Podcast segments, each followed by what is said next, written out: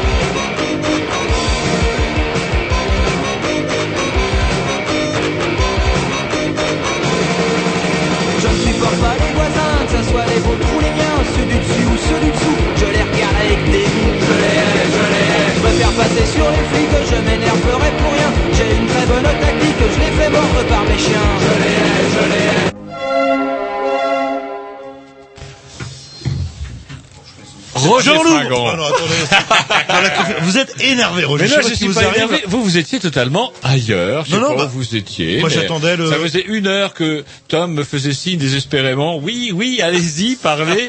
D'habitude, par pure tradition, et je dirais faiblesse même de ma part, je vous laisse commencer. Et là, bah voilà, bah, Roger Grossou, Roger Grossou. Voilà, bah, du coup, je suis complètement déstabilisé, là, le... et Jean-Loup, sans oublier, euh... Tom et les autres. Ouais. Et les autres, Et mais l'autre, et l'autre, là. Eh ben, Grovitch quand même, je suis encore là. hein. Bah oui, Bah, il, est perdu. Enfin, il est encore là, il est là. Il est là. Depuis quelques Il semaines, il est là. comme je suis revenu. Bref, vous écoutez les Grey News si on est mercredi, vous écoutez les, Grey- news si on est dimanche, et vous même réécoutez les Grey News en tapant les Grey News tout simplement euh, sur Google, euh, etc., etc. C'est chouette ça. C'est chiant, toujours la même annonce. Bah, il faut bien le dire, parce qu'il y a des gens qui ne le savent pas encore là. là. Allez, on se met un petit 10, programmation à Roger, sûrement un truc qui arrache les oreilles. Ouais, qui Ah va faire non, mal. c'est une méga vieillerie, Non. euh, comment Suzy. Quattro. Alors ça, vous vous connaissez pas parce que Can vous the êtes... can Ouais Non Et comment dirais-je, je suis sûr, j'ai mis ça un peu pour faire l'éducation musicale de Tom Egrovitch, qui vraisemblablement n'ont jamais entendu parler de Suzy Quattro, puisqu'il n'était pas né à l'époque où elle hurlait. et moi, du ça glitter, ça s'appelle. Ça me rappelle les autotampeuses. euh, Oui, ah, tout à fait, tout à fait, Oh, ouais. 71, 72. euh. Ah ouais. Effectivement, on n'était pas nés. Hein. Quoi, c'est voilà. dans les vieux pots Eh ben, c'est- qu'on fait. C'est avec les vieilles pots, oui, qu'on fait les meilleurs rock'n'roll. Eh, vous n'auriez pas dit en 71 que Suzy Quattro était une vieille peau. C'est parti.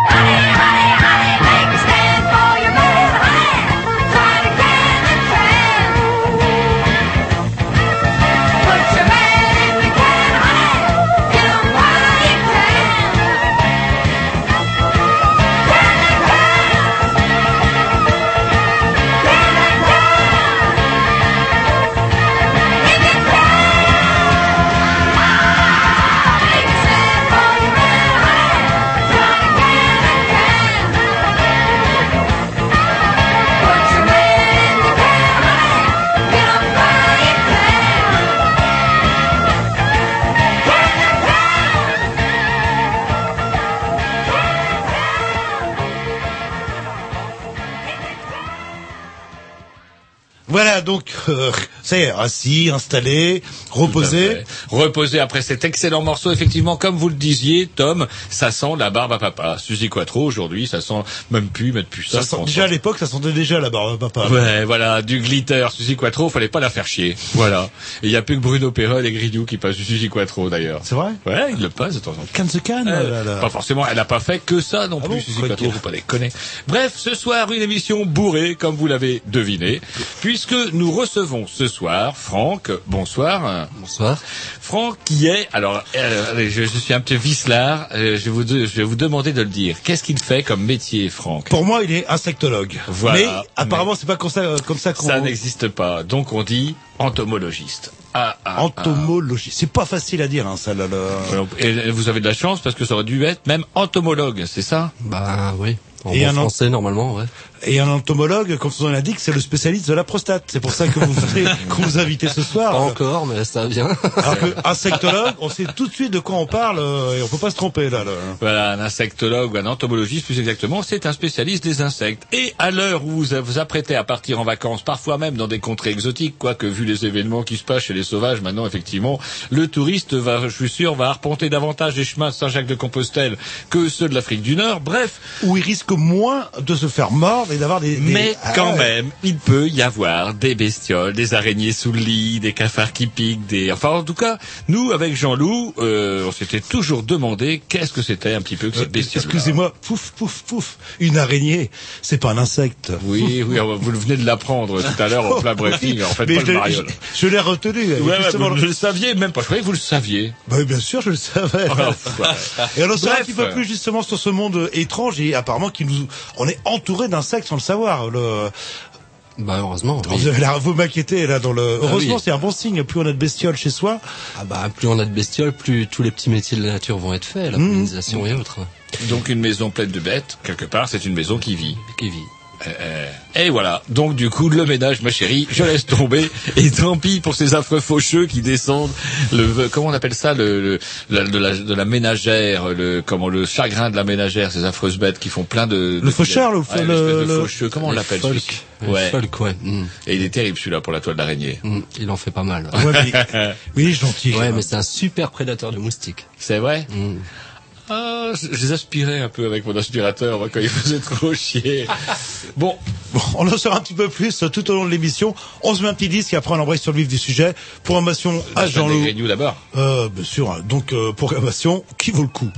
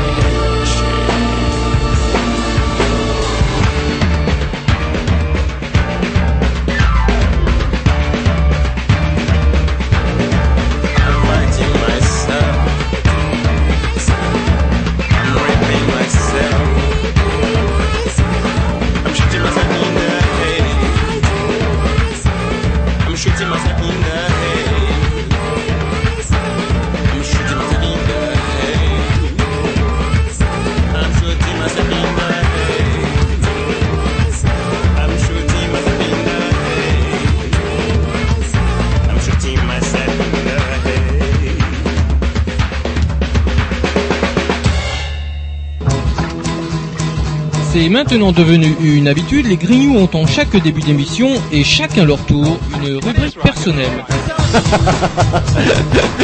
C'est ça en fait, tu vois le truc. C'est ça Philou, t'as tout compris, c'est un petit peu entre le clin d'œil, le coup de gueule du moment, mais aussi le détail de la vie trépidante d'un Grignou. C'est ça en fait, tu vois le truc. Maintenant, le problème va être de savoir qui a l'honneur d'ouvrir le micro aujourd'hui. Et ça, euh, c'est pas facile. Attendez, attends, attends, tu me laisses parler, tu me laisses Ah, parler. il est en train de me tirer par la violence, Ah, c'est ça le problème. C'est ça en fait, tu vois le truc. Et oui, c'est ça la rubrique perso. Bon allez, qu'à Roger, vu que y a que lui qui a des papiers devant Voilà, mais il suffit d'avoir. Et moi, juste un clavier, euh, voilà, ça compte. euh, Vous pour avez tout internet devant vous. Oui, Ah alors ouais, que j'ai un a du vieux clavier papier, sur lequel là. il tape rien. Vous me faites penser, vous savez à quoi vous me faites penser? À un emploi fictif. Et emploi fictif, qui dit emploi fictif dit aujourd'hui Luc Ferry. Non, mais je peux allumer l'ordinateur, c'est parce que l'écran est noir. euh, que, que- Luc Ferry dit aussi Luc la balance. Vous savez, celui qui comment euh, balance des saloperies et qui oublie que, euh, bah, au terme de la loi, aux yeux de la loi, en tout cas, quand on cache des saloperies genre eh ben, tripotage de jeunes gamins, euh, bah, on est complice quelque part. Il l'avait oublié. Il avait oublié qu'il se croyait, il se croyait sans doute dans un salon parisien, dernier salon au cause, sauf qu'il était euh, en direct sur un plateau de télé et qu'il a balancé ça. Donc résultat, ou convoqué à la police. Il parlait de qui en fait euh... On sait pas et on s'en fout quelque part. Frédéric, Ça, c'est- Frédéric Mitterrand, c'est- tout le monde le sait, tout le monde est au courant. Là. Ouais, c'est les rumeurs qui courent, fatales. Ils ont parlé de Delanoë, ils ont parlé de Douste Blasi aussi. Moi, je l'avais Ah oublié, ouais. Douste Blasi. Je sais pas pourquoi Douste Blasi, pauvre malheureux. Il était, une- il a été émigré, il est parti à l'ONU, je crois. Il a un vague secrétariat à l'ONU. Et voilà qu'une vilaine casserole vient lui tomber par le biais de la rumeur et de son collègue de gouvernement, Luc Ferry, parce qu'il faisait partie du même gouvernement Chirac. C'est amusant. Ce qui l'est moins, c'est que ce prétendu philosophe euh, qui est un peu la, là, la cheville ou la colonne vertébrale philosophique du régime s'avère être un fief et abruti qui balance n'importe quoi en direct à la télé, qui plus est, en plus de ça, se permet de faire des leçons de morale aux autres quand, comme le rappelle le canard enchaîné du jour, il ne va même pas au boulot. 4400 euros pour ne rien foutre. Elle est pas belle la vie? Ouais, mais par contre, c'est surprenant que c'est, euh, ça fait depuis euh, le mois de septembre qu'il est pas venu au boulot. Ah, mais il a eu du courrier. Oui, il a eu des lettres. Et- Alors, il a eu des lettres auxquelles il n'a pas répondu. On lui dit, chers collègues, c'est la rentrée. Vous voudrez bien dire quand vous viendrez faire vos cours. Ça, c'est daté du mois d'octobre. Oui, Après un autre courrier au mois non, de mais, novembre. Mais que la, euh, que la nouvelle sorte, oh, juste par hasard, deux ou trois jours. Euh, non, non, ça c'est sent que- le règlement de compte à OK Coral. Il a pas, il doit pas avoir que des amis, euh, je pense. Bah, il doit pas avoir Ferry, que quoi. des amis. Et ce qu'il avait oublié aussi, parce qu'il oublie beaucoup de choses, Luc Ferry, c'est que désormais, euh, enfin, il avait quand même écrit un petit courrier à la ministre de, l'enseignement supérieur, Valérie, bisous, etc. Euh, il y avait un facsimilé de la lettre où il dit, bah, tu voudras bien euh, me suspendre de mes cours euh, jusqu'en 2012. Allez, soyons larges, comptons large, afin que je puisse me livrer à mes diverses missions, etc. Donc, bah, il touche quand même les 4400. Il n'y a pas de raison. Le problème, c'est que depuis la loi sur l'autonomie pour les universités, pour lesquelles bah, il était entièrement d'accord, il avait tenté de le faire de son temps, eh bien, du coup, c'est le président de l'université qui décide. C'est plus la ministre de l'enseignement supérieur. Et- boomerang, euh. Bah oui, bah oui, il est vraiment oublieux, mais c'est le philosophe. C'est on a la, comment dirais-je, la diplomatie à la française avec DSK, on a la philosophie à la française avec Luc Ferry, encore un grand modèle, un phare de, comment dirais-je, de la France. Non, mais 192 heures euh, par an, quand même. euh, Ça fait, Et il ne peut pas les faire. ça il fait quoi, et- deux heures vingt par semaine, euh, quelque chose comme ça en C'est beaucoup quoi, là, là. trop quand on a des missions comme à Luc Ferry. Voilà, et donc du coup, il paraît que ses collègues sont en surcharge de travail. Ce qui fait mourir de rire, c'est là qu'ils se touchent un maximum d'heures sup euh, Non, au passage. pas. euh, non, parce qu'il est chargé de cours, c'est différent, Jean-Loup. Il Ah, est chargé de cours, il est recruté par l'université, et par l'université qui est désormais autonome, il est chargé de faire bah, ces fameuses 192 heures. Sauf que, eh ben, on lui verse le salaire comme s'il les faisait, or il ne les fait pas. C'est ça qui est merveilleux. Autre nouvelle aussi, tiens, le retour. Tiens, vous avez aimé la vache folle, vous adorerez le retour des farines animales. Parce qu'on parle beaucoup de Luc Ferry, on parle beaucoup de DSK, et puis, bah, on parle plus de Fukushima, j'ai même plus rien à mettre sous la dent. Si ça fond, ça continue à fondre, hein. Vous êtes au courant? C'est euh, ils ont, je crois que c'est l'OMS ou je sais pas qui qui a euh, multiplié par deux ce qu'ils avaient annoncé au niveau de, des émissions. Oups, on avait oublié Voilà. une virgule. Si on regarde de l'agriculture bio, euh, à côté, c'est rien. Vous avez vu en Alors Allemagne, justement, là, vous avez aimé le concombre qui tue, le grain de Bio, soja folle. bio, bio, tout était mais bio, Le concombre, eh, le concombre bio, c'est pas lui. Apparemment, c'est pas la graine de soja non plus, mais ça tombe bien, c'est en train de disparaître. Donc ça va. On saura même pas d'où ça vient. Et vous savez, c'est, je crois que c'est le, qui c'est, c'est professeur Bellepomme qui vous avait dit que manger 5 fruits et légumes par jour, c'était mortel. Le... bah, on Ah, va- moi, on ferait bien de l'écouter. J'ai arrêté, moi, des pâtes, euh, des pommes de terre, quoi, c'est un légume, c'est la pomme de terre. Euh, la pomme de terre, pour moi, c'est un légume. Et de Eh la ben, bonne viande. euh, Eh ben, la bonne viande qui mangera de la farine animale. Le retour des bonnes vieilles farines animales autorisées par la, la communauté, euh, comment le, comment aidez-moi, donc, euh, Pierre-Yves, comment ça s'appelle? La Commission européenne. Voilà, Commission Oui, non, mais- européenne qui vient de dire que, comment effectivement, c'est très bien les farines animales. C'est comme tout, c'est comme Fukushima, faut pas trop en prendre. Ah, ça évite peut-être de prendre euh, des farines végétales qui ont des taux de protéines assez faibles et qui euh, bouffent des hectares et des hectares, qui permettraient justement de, de faire du maïs ou des choses euh, qu'on puisse consommer pour les pauvres. pour les pauvres.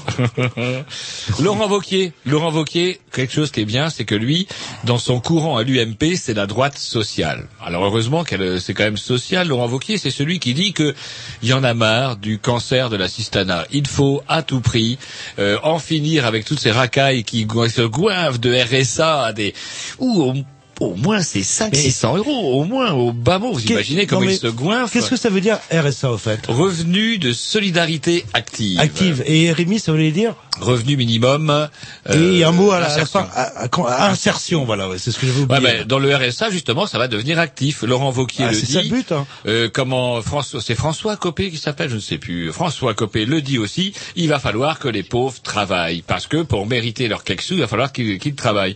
Et c'est amusant parce que lorsque je prenais ma douche ce matin, j'entends Martin Hirsch. Vous savez, Martin Hirsch, Aderneja, Adernega, recruté par Sarko en pleine ouverture euh, en 2007, qui queen ce matin sur France Info en disant mais attendez, attendez, on veut faire travailler euh, euh, mes petits gars du RSA hein, parce que Martin Hirsch c'est le RSA, enfin c'était le RSA, maintenant il doit se retourner un petit peu. euh, Il est pas content, il apparemment. n'est pas très content parce qu'il y a un milliard d'euros qui est collecté tous les ans sur les entreprises au titre du RSA.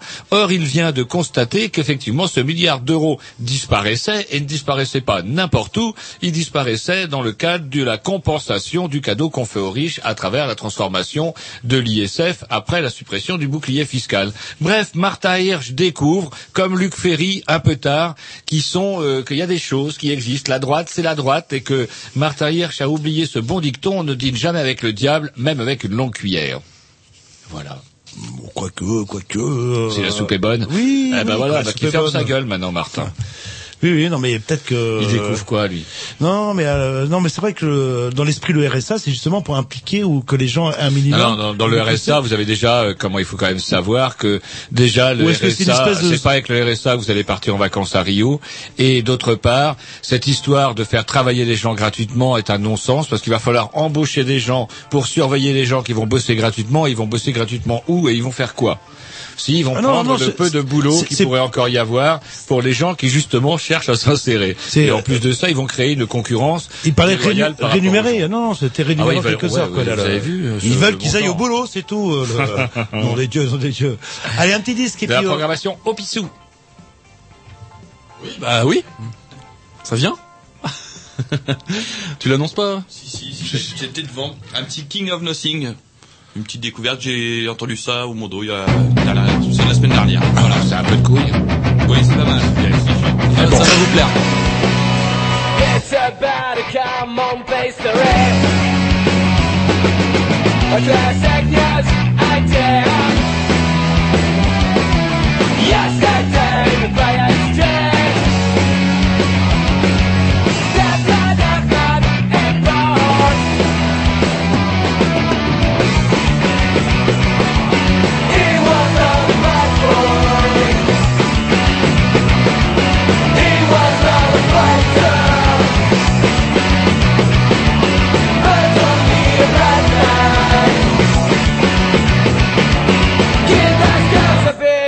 كلام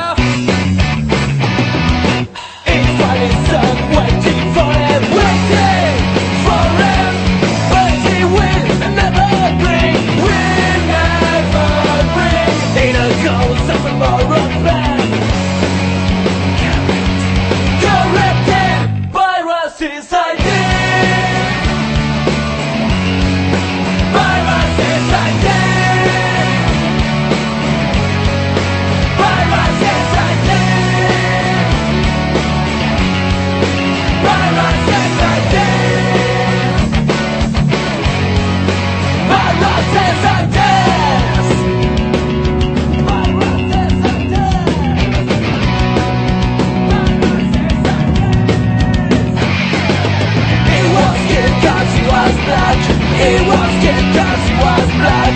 It was kicked us, was blood.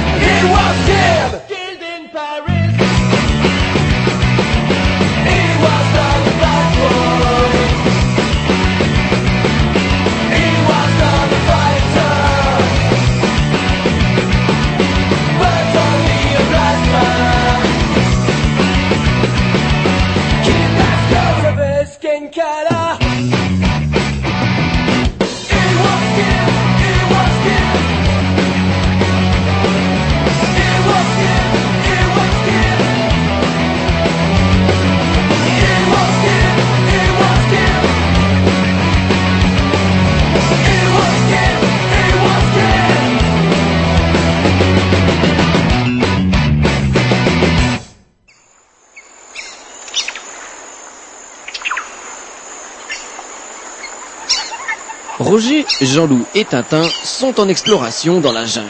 Aïe, je m'ai encore fait piquer par une bête. Euh. Oh, ça c'était Roger, faut dire, euh, il se blesse tout le temps et en plus il est vachement douillet. Puis y a pas de pharmacie dans la jungle. Eh les gars, vous avez pas entendu quelque chose? Bah non quoi. Bah une sorte de grognement. Bah non. Jean-Loup il entend des bruits tout le temps. Ouais bah je sais pas si on va le trouver le pituit argenté, hein, ce célèbre animal disparu qu'on devient riche si on en trouve un exemplaire.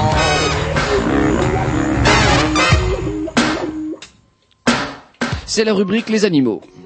Ça faisait un siècle qu'on n'avait pas mis Qu'on n'avait cette pas rubrique. passé. Et si on n'a pas attrapé le P8 argenté, on l'a attrapé par contre. euh, On a trouvé, euh, attrapé, comme on vous l'a dit tout à l'heure, en tout début d'émission, monsieur Franck Herbrecht. J'avime pas votre nom. Non, non, ça doit être ça. ouais. Voilà, on fait pas les marioles parce qu'il nous a parlé de ses origines alsaciennes. Il a de jolis yeux bleus, euh, dirait Tom. Et donc du coup, comment on fait pas trop les marioles chez les Grignoux? D'autant qu'en plus, ce monsieur a un métier et une passion, je pense. En plus, c'est celle d'être entomologiste. C'est bien ça? Ouais, entomologiste. Et vous donc Alors euh, entomologiste, euh, c'est-à-dire que vous êtes spécialisé dans les insectes. Insectes. Et uniquement dans les insectes. là. Euh, et vous travaillez pour ce faire dans une association qui Une association, le groupe d'études des invertébrés armoricains, qui travaille donc sur les invertébrés qui comprennent les insectes. D'accord. Et alors comment ça vous est venu en fait cette passion des insectes? C'est tout petit ou c'est euh, par défaut ou c'est Bah, Est-ce que c'est une passion euh, chez vous là Ah oui, c'est totalement une passion. euh, en fait, c'est même euh, un peu une, un peu quelque chose de maniaque. Quoi. Mhm. Je peux pas passer en vacances ou en week-end sans, sans penser à de temps en temps regarder les petites bestioles. ouais. Et Vous c'est vrai des boîtes, des filets? Ouais, bien sûr. Ouais. Et c'est vrai qu'en arrivant dans les studios de Canal B, la première chose que j'ai dû faire, c'est observer euh, euh, les plafonds, etc. Des fois qu'il y a une, une espèce de, de bestiole euh, un petit peu inconnue. On sait Et, jamais. et ça vous est venu euh, tout petit Quand vous étiez petit, vous collectionnez les, les vous Bah, collectionnez quand les j'étais insectes petit, je récoltais pas mal de trucs, euh, des araignées. euh, je me souviens que mon père m'avait amené une fois au bonheur 5 litres de formol, totalement interdit maintenant. quand j'étais petit, et puis je remplissais des, des bocaux avec euh, avec des bestioles. Et puis après, je me suis intéressé un peu, pas mal de choses de Vous habitiez à la campagne? Ouais. Vous Un habitiez petit où bled, ouais. En Alsace, dans le vignoble. euh, enfin, c'est là où j'ai été le plus le plus longtemps. Mhm. Dans le vignoble, euh, le bon vin alsacien et tout, euh, au pied des forêts. Et vous parlez de, de votre père, il était lui-même passionné de... Pas du tout. Non, dans l'industrie. Mes deux Oui. parents. Mm. Ingénieur dans l'industrie, mes deux parents, non. D'accord. Aux antipodes. Alors comment on devient euh, entomologiste? On fait quoi comme étude? Bah, les études de biologie, Ouais. forcément. Donc, euh, mais pas forcément. euh, ça dépend ce qu'on va en faire. Pour être entomologiste professionnel, oui. Euh, il vaut mieux, ça Mhm. aide. Et des études d'écologie appliquée en troisième cycle universitaire, c'est possible, parce que ça aide aussi à comprendre comment ça fonctionne dans les écosystèmes. Euh, par contre, euh, il y a un grand nombre euh, d'entomologistes parfois très compétents et tout, qui sont complètement des amateurs, ce qu'on appelle les amateurs éclairés, qui peuvent être même spécialistes d'un groupe d'insectes ou d'une famille d'insectes reconnus dans le monde ou en Europe. D'accord. Et c'est combien d'années d'études? C'est que- quelques années, non. Bah, il vaut mieux avoir un bac plus 5, hein, Ouais, ça aide. Hein. quoi, là, le- Ça aide. Alors ouais. vous, vous êtes euh, cher. Bah tiens, on parlait de Luc Ferry tout à l'heure. Vous êtes chercheur comme Luc Ferry à 192 heures. euh, Alors, je suis pas chercheur dans le sens euh, où on l'entend vraiment en termes de métier, et je suis surtout pas comme Luc Fleury. D'ailleurs, je suis pas du tout philosophe, parfois. vous devriez, ça rapporte. oui, c'est vrai, je touche pas 4500 euros non plus par mois, surtout à rien foutre. Mais euh, non, non, en fait, je travaille, euh, je fais des études, effectivement, des, notamment des inventaires. Euh, mais je fais pas complètement de la recherche dans le sens où on veut comprendre la biologie ou certains mécanismes euh, dans l'environnement, quoi. hein. Donc euh, c'est des métiers un petit peu complémentaires, un petit peu différents. Alors, je vais vous poser une question, mais vraiment stupide, je pense. Ça sert à quoi d'étudier les, les insectes euh? Ah, ça sert à quoi la biodiversité? Bon, elle est pas totalement stupide parce que pas mal de, de gens se la posent. Faut savoir que les insectes, c'est les trois quarts des espèces qui vivent sur Terre. D'accord? C'est 90 et 90% des espèces qui vivent sur les continents sont des insectes. Donc déjà, quand on parle de la biodiversité ou quand on entend parler à longueur de journée de biodiversité, nous, en tant qu'entomologistes, on est intéressé en se disant, tiens, pour une fois, peut-être qu'on va nous euh, nous entendre ou nous, nous interroger. Euh, ensuite, les insectes, euh, c'est pas si éloigné de l'homme. On a besoin des insectes. On a besoin des insectes pour plein de choses. La pollinisation, un tiers de nos ressources alimentaires dépendent totalement des insectes. Mhm. On ne sait pas polliniser les, les, les plantes, même les plantes qu'on cultive. S'ils n'étaient pas là, on n'arriverait pas à le il y a faire. que la vanille qu'on a réussi à La vanille, on peut, et puis on peut sur les plantes qui sont pollinisées par le vent. Mais toutes les plantes qui sont pollinisées par par euh, la voie euh, de la faune, en général, c'est les insectes qui s'en chargent. Et on ne sait a- pas faire à la Il y a un intérêt pour l'agriculture euh, déjà? Il y a un intérêt pour l'humanité. Oui, tout simplement. C'est vrai que Il y a un intérêt pour l'humanité, ça c'est une première chose. Il y a d'autres choses, c'est le recyclage de toute la matière et de toute l'énergie. Un écosystème, les écosystèmes sont sans arrêt tra- euh, traversés, si vous voulez, par des flux de matière et d'énergie, heureusement, hein, pour nous aussi. Mhm. On en fait partie, on est une espèce animale. S'il n'y a pas des petites bestioles qui arrivaient aussi de temps en temps à recycler, que ça soit des éléments, le carbone, on en parle beaucoup du carbone. Il vaut mieux essayer de recycler le carbone pour qu'il soit réattribué au sol, plutôt qu'il s'échappe dans l'atmosphère avec le problème qu'on y connaît après. L'azote, euh, les surplus d'azote ou les manques d'azote, on en parle aussi. Les invertébrés et des insectes y participent aussi, sont là aussi pour assurer des structures dans le sol. Il y a toute une Mhm. faune, une microfaune qui vit dans le sol et c'est très très important. On recycle aussi du bois. On recycle de la matière organique de toutes sortes, euh, y compris des cadavres. Imaginez un petit peu ce qui serait s'il n'y avait pas des petites bestioles qui recyclaient des cadavres. Alors, je parle pas des cadavres du bétail, encore ceux-là ils vont à l'écarisseur. Mais tous les autres, tout ce qui meurt dans la nature, tous les jours, tous les jours, sont recyclés notamment par des insectes. C'est eux qui commencent le boulot. c'est-à-dire qu'un monde sans insectes n'aurait rien à voir avec le monde qu'on vit aujourd'hui. hein. Ah ben, c'est pas qu'il aurait rien à voir, c'est que on peut pas concevoir nos écosystèmes actuels sans insectes. C'est impossible. C'est, ça ne fonctionnerait pas. Ça serait euh, les chaînes, les multiples chaînes seraient, seraient cassées tout de suite, quoi. Alors dans, la, dans le Je crois que- que je viens de comprendre à quoi ça sert Alors- d'étudier les insectes. Dans le cadre de vos travaux, vous, comment dirais-je, quels sont, euh, puisqu'on est- on vit quand même dans un monde un peu mercantiliste, euh, bah, faut bien, comme disait un peu dans le sens de la question de Jean-Loup, à quoi ça sert euh, Quels sont vos clients? Alors, Qui s'intéresse justement à vos, comment, à vos, recen- à vos recensements, etc., et à vos travaux? Alors, euh, on est dans un cadre mercantiliste, mais euh, pas tellement nous. On arrive quand même à s'en tirer. Il y a quand même pas que du vent derrière euh, les mots. Et euh, quand on parle de biodiversité, il y a quand même des collectivités et il y a même l'État qui a encore une petite politique biodiversité en France. Donc ça, c'est nos, nos premiers clients. C'est pas vraiment des clients dans le sens où nous, on n'a pas grand-chose à vendre. Souvent même, c'est des projets associatifs qui sont subventionnés. Donc nous, à l'association, on vit euh, à 70-80% de subventions. Et de temps en temps, on a une commande plus précise.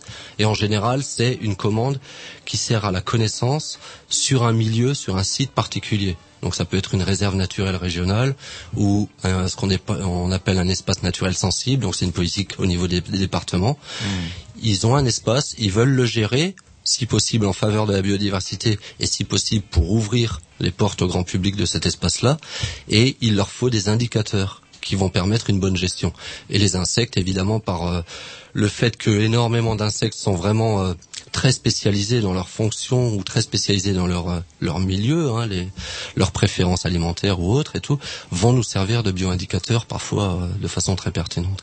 Il y a justement un article On- dans West France, on- je termine là-dessus, euh, où on voyait justement une étudiante qui étudiait la biodiversité, enfin en termes d'insectes justement, et qui comparait les vieux lotissements des années 70 avec les lotissements actuels, et où on notait effectivement une évolution euh, positive en plus, euh, Ouais. à travers des, des nouveaux lotissements. Ouais, ouais, la nature en ville, on s'y intéresse pas mal euh, en ce moment. Euh, la biodiversité, c'est partout. Hein. Nous, on en fait partie. Hein, je l'ai dit.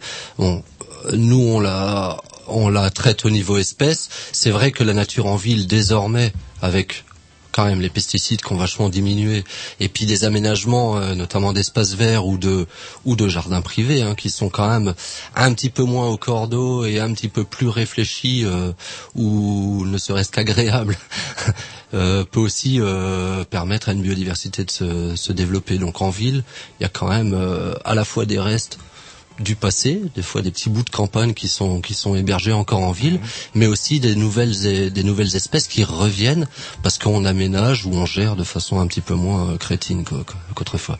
Très bien. On s'écoute un petit disque et on poursuit notre euh, conversation.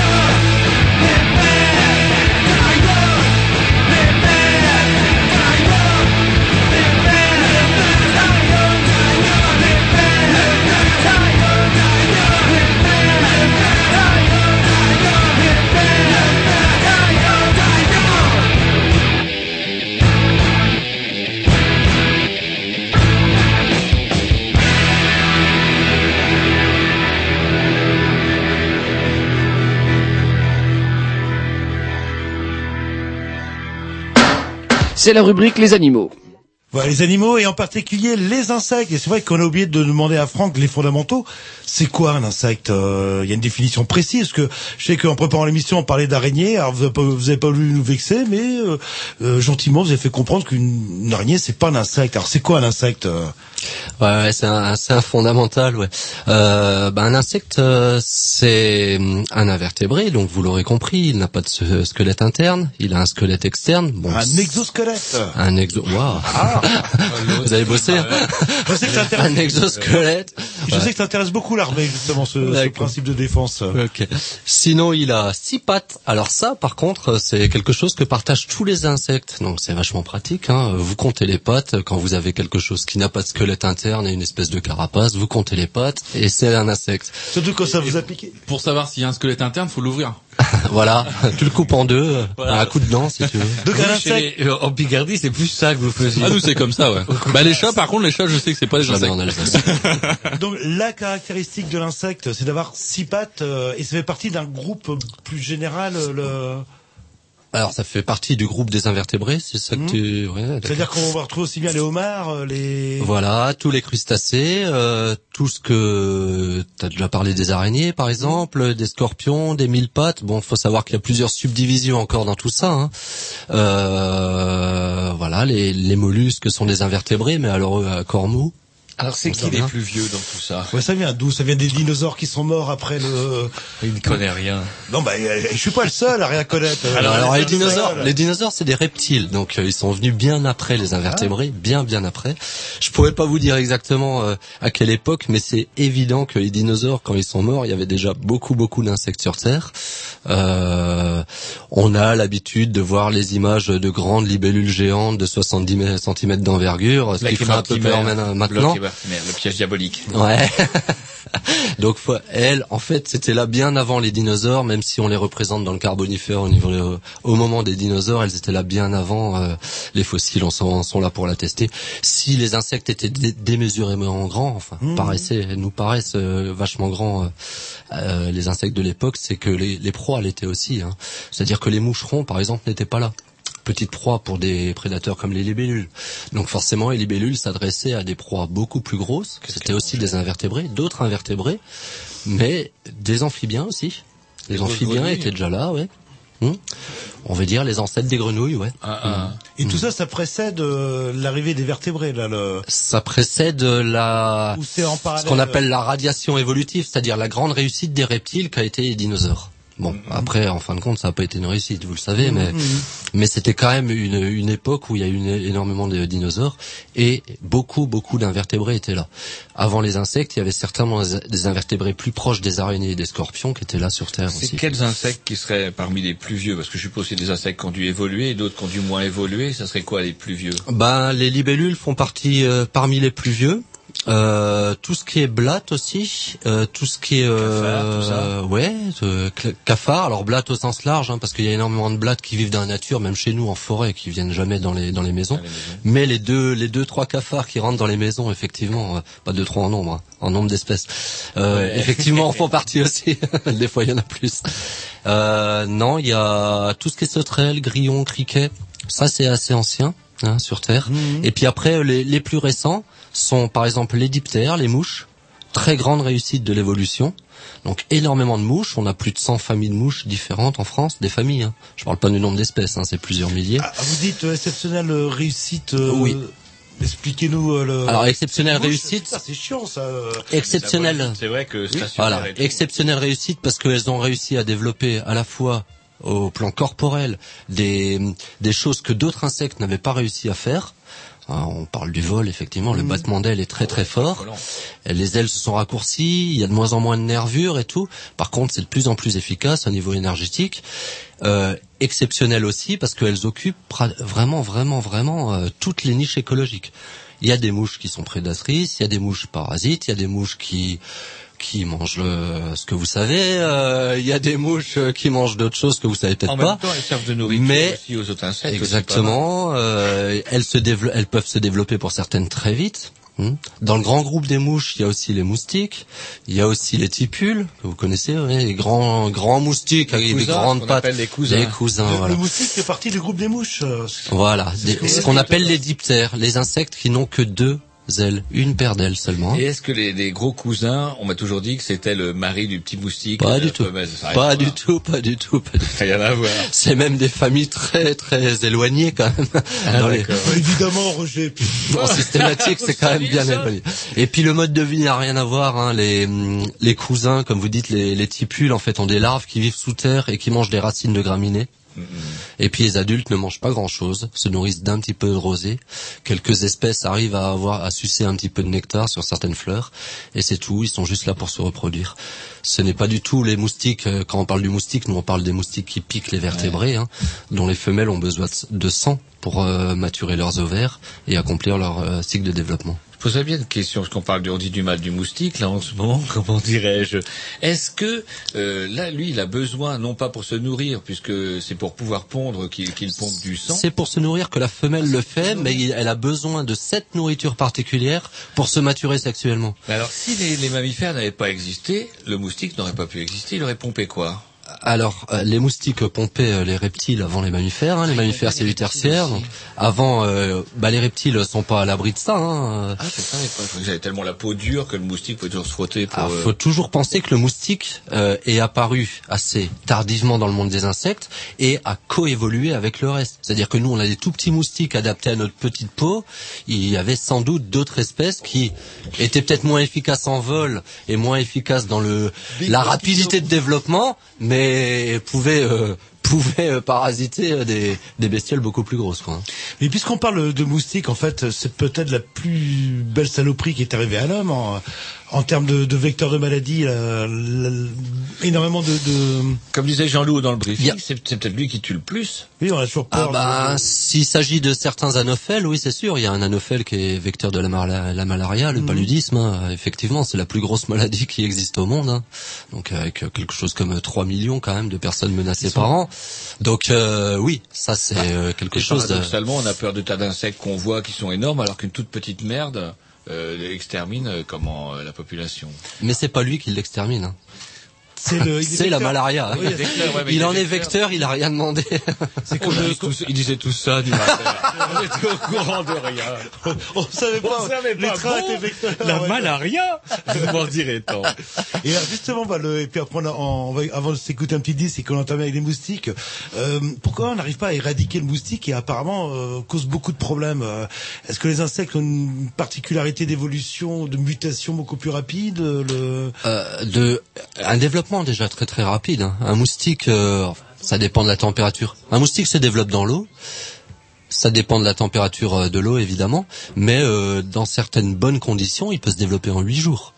C'est-à-dire que en huit jours, bon dix jours, si on prend le développement embryonnaire et tout, vous avez une autre génération de moustiques qui vient. Donc effectivement, ça, ça fait quand même beaucoup de monde et très vite. C'est sa, sa force, c'est le, c'est le nombre en fait, c'est la quantité. J'ai une question d'un auditeur euh, en ligne. Ah. On, on le passe? Oui, oui, bah allez-y, mais après on s'écoutera un petit disque. Allô, allô? Oui, allô?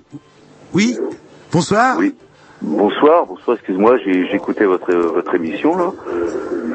Et euh, notamment en fait en, en espèce de parasites ou euh, notamment les moustiques dont vous parliez tout à l'heure. Euh, nous, euh, amis amis pêcheurs de la côte, en fait, on est on est emmerdés par des, euh, espèces de parasites qui se greffent sur les poissons de leur vivant, qui leur pompent le sang et qu'on appelle euh, nous euh, par chez nous les le fameux pou de mer. Ouais. Et on aimerait savoir en fait effectivement comment se développe ce truc-là et, Et est-ce que c'est un insecte aussi aussi vieux que ça. Euh, je vais avoir du mal à vous répondre sur le marin parce que c'est pas du tout ma spécialité. Euh, en, en tous les cas, à, à mon avis, c'est pas un insecte. Euh, ça doit être un acarien qui effectivement se, se, se plante sur les branchies des poissons. hein. On en voit énormément sur le mulet, par exemple, ou des choses comme ça. Euh, tous les êtres vivants ont des parasites, tous. C'est aussi un canal possible. C'est pas parce que je suis sur cette radio. là. C'est aussi un canal possible de pour euh, réguler, hein, euh, pour éviter des surpopulations de certaines espèces et tout. Les parasites jouent ce rôle-là aussi. Euh, les poissons, leurs parasites, Et le pou, le pou, le pou des poissons, comme vous dites, euh, en fait partie. Mais par contre, je connais pas le détail non, du cycle biologique de cette espèce. Quoi. Et on rappelle que Franck est spécialiste en insectes et ni pas en acarien, ni en Et en araignée, ni en, en, en l'araignée- homard. L'araignée, il sait, l'araignée, il bosse sur l'araignée. Vous bossez sur l'araignée aussi. Oh, je connais un petit peu les araignées parce que c'est proche des insectes. Euh, D'ailleurs, je m'intéresse énormément à un groupe d'insectes qui est parasite exclusif des araignées. Donc euh, forcément, euh, petit à petit, on connaît un petit peu le monde des araignées aussi. Est-ce que Franck euh, a bien répondu à votre question? Eh ben écoutez, à moitié, mais en tout cas j'ai un putain de chat aussi qui me parasite la vie et qui bouffe mes araignées et mes collections d'insectes. Est-ce que c'est bien normal? Oui, mais ça, on aura d'ici une quinzaine de jours un chatologue, justement, spécialisé Alors euh, en, dans les en mœurs vous les remerciant les Grignoux, merci beaucoup. Bonsoir, allez, on s'écoute à et on continue avec Franck. C'est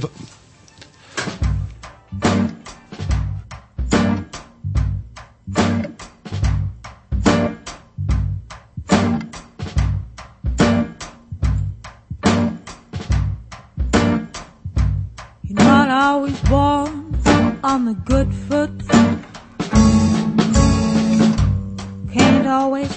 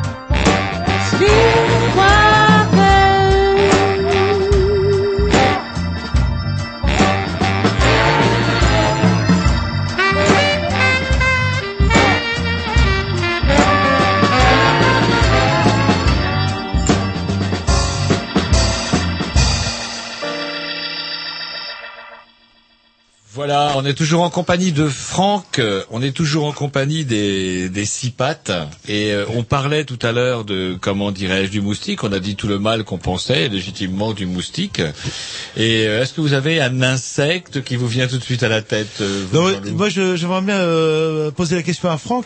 Dans le monde des insectes, alors, il y, a combien de d'insectes, de variétés, je sais pas comment on dit, ou de d'espèces? Des espèces, ouais. Euh, on est à peu près à 3, 3 4 millions d'espèces connues dans le monde. Euh, ça fait 30, entre 35 et 40 000 en France. On en découvre en France métropolitaine. hein. Mhm. On en découvre toujours, euh, même en France métropolitaine, et on ne sait pas. On, On ne sait pas en la- fait euh, combien il y a d'espèces dans le monde. Il y en a encore plein à Il faut savoir, oui, bien sûr, ouais. Bah, n'importe qui d'un peu informé en allant dans des, des pays très très riches et tout. euh, par exemple, la Guyane française peut découvrir des nouvelles espèces euh, d'insectes. Et donner son nom à la... Si cela pète un peu, il peut donner son nom. euh, Sinon, il peut donner un, nom en hommage à quelqu'un ou à quelqu'un de sa famille. ou- Et une petite euh, question aussi, euh, euh, pour faire votre métier, il faut être bon en, en grec et en, en latin ou euh, Ouais, ça aide un petit peu dans les racines euh, parce qu'on parle qu'en latin nous. C'est-à-dire que bah mouche, à part les papillons de jour et les libellules, euh, tous les autres n'ont pas de nom français. Donc euh, on va pas dire une mouche, sachant qu'il y a plusieurs milliers d'espèces euh, de mouches, rien que chez nous quoi. à la mouche Donc, euh, commune, euh, voilà. comment vous l'appelez euh, Musca, Musca domestica. Et ça, c'est international, par contre, tout le monde... Alors ça, ça permet, ça c'est vachement bien parce que ça permet, comme pour tout le vivant, ouais. de converser avec n'importe qui. Bah ouais, tous les, Donc, tous les insectologues, comme dit Jean-Loup, Voilà. sont, euh, sont latinistes de fait. Ah ben oui, oui. De toute façon, c'est c'est le petit nom des choses pour nous, c'est C'est du pareil latin, pour les quoi. autres espèces animales ou pas Ouais, ouais, ouais, pour Ah, tout le monde vivant, quoi. Qu'est-ce qu'on apprend comme chose ce Ah, soir ce soir, Donc chaque terrible. espèce en fait a deux deux petits noms. Le premier c'est un nom de genre, ce qu'on appelle le, le muscat par exemple en l'occurrence, et le deuxième c'est le nom d'espèce vraiment spécifique, domestica. Après elle fait partie de famille et tout, donc il y a aussi des noms latins au-dessus, et il peut y avoir des sous-espèces et des variétés, donc il peut y avoir du nom latin en dessous aussi. Alors c'est marrant, vous dites domestica, j'aimerais bien qu'on revienne un peu dans l'histoire. Euh, bon, euh, comment, à quel moment on a commencé effectivement à utiliser les, les insectes? On pense à l'abeille, et est-ce qu'il y en a d'autres qu'on utilise Auquel je sais Ah. qu'on on Qu'on extrait le soie d'une variété d'araignée en Asie, une espèce de grosse araignée dont on tire la soie pour faire un truc de Ouais. ouf. euh. La, ouais, la soie des araignées euh, fait vraiment rêver pas mal de monde. euh, pour l'instant, l'utilisation des araignées est, est très limite, mais c'est une, une soie extraordinaire. euh, Technologiquement, on L'araignée qui sait pas on sait pas faire ce. L'araignée n'est pas un insecte. là-dessus, C'est une grosse araignée. On sur sait pas on faire, ouais. Oh. Donc euh, il y a quelques utilisations de soie, mais sinon euh, la soie, on l'a utilisé du ver à soie, hein, Mm. qui lui est un, un papillon, par contre, une chenille, ni plus ni moins une chenille, qui à un moment de sa vie, comme toutes les chenilles euh, qui se respectent, va tisser un cocon et on va dévider cette soie du cocon pour faire, euh, surtout à une époque, euh, énormément euh, de vêtements et tout, mais ça, Ça se fait encore beaucoup en Asie. l'utilisation du ver à soie, on le sait. Oh, très vieux, ça très vieux, hein, c'est en Chine. Nous, on l'a découvert assez tard. Hein. On parle de Marco Polo, je suis pas sûr que ça soit lui, en tout cas qui nous a rapporté ça de, de la Chine. C'était des secrets euh, vraiment très bien gardés. Hein. Et les abeilles Alors les abeilles, les abeilles domestiques, c'est sans doute un des animaux euh, qu'on a domé- un des animaux les qu'on a domestiqué les le, le- euh, en premier. Mais alors c'est une domestication un petit peu particulière quand même parce que pendant longtemps, des millénaires, tout, on s'est contenté juste de prendre une partie du produit. Donc ça équivaut euh, par exemple aux Indiens de Canada qui tirent un peu de sève de leur boulot ou de leur de leur érable pour faire du sucre ou Ils vont des sur eaux. une ruche euh, sauvage. Voilà. Ils enlèvent quelques rayons. Voilà. quelques Et rayons. Petit à petit, évidemment, l'homme a, eu l'idée d'accueillir les colonies et de faire des petites maisons pour ces colonies un peu plus pratiques pour l'exploitation du miel et, et tout ça. Donc euh, l'abeille c'est très très ancien, mais c'est pas une vraie domestication. L'abeille reste encore un animal sauvage. Mais on parle d'abeille domestique parce que effectivement, notamment chez nous, cette abeille-là n'existait pas. Cette abeille-là, c'est bien l'homme qui l'a, qui l'a amené un petit peu partout dans les campagnes. Mhm. Elle venait d'où l'abeille? Du, du Proche-Orient euh, pour euh, ce groupe d'espèces-là.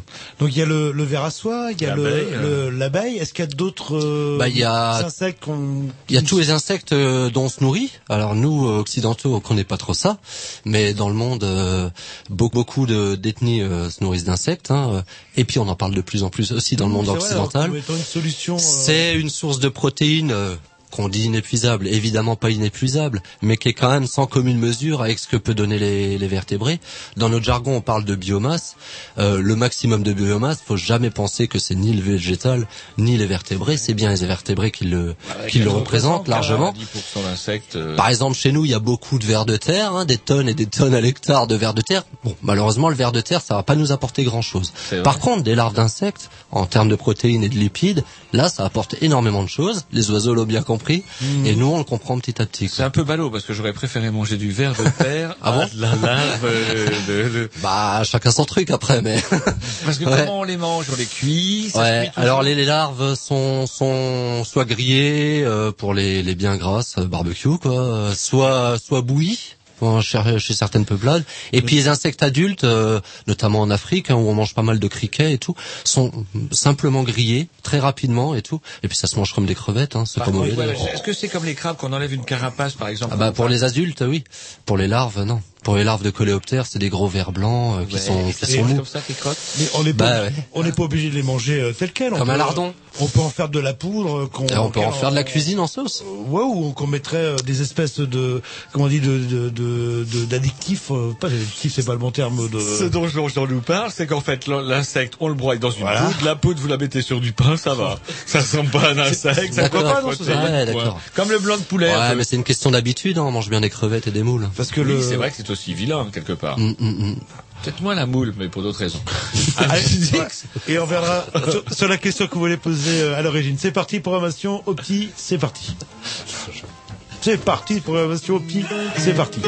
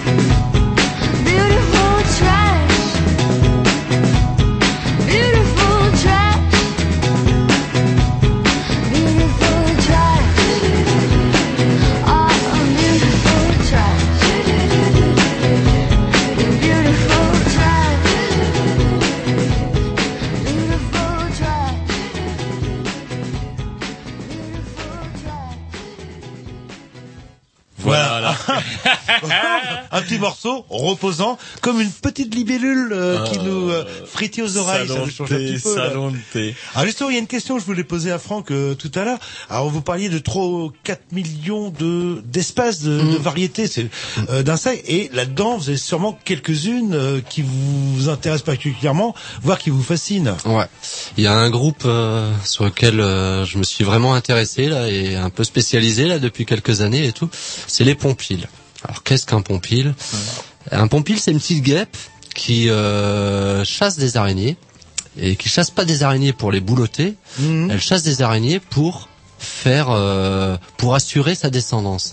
En fait, c'est des petites guêpes qui piquent, hein, comme pas mal de guêpes, mais pas tellement l'homme. Elles piquent les araignées, elles les paralysent. Elles vont tirer l'araignée dans une cachette, dans une fissure ou un terrier ou dans une petite maçonnerie parce que certaines maçonnent même en, en bout des petits nids. Et puis elles vont euh, pondre sur l'araignée paralysée, donc l'araignée bien bien vivante.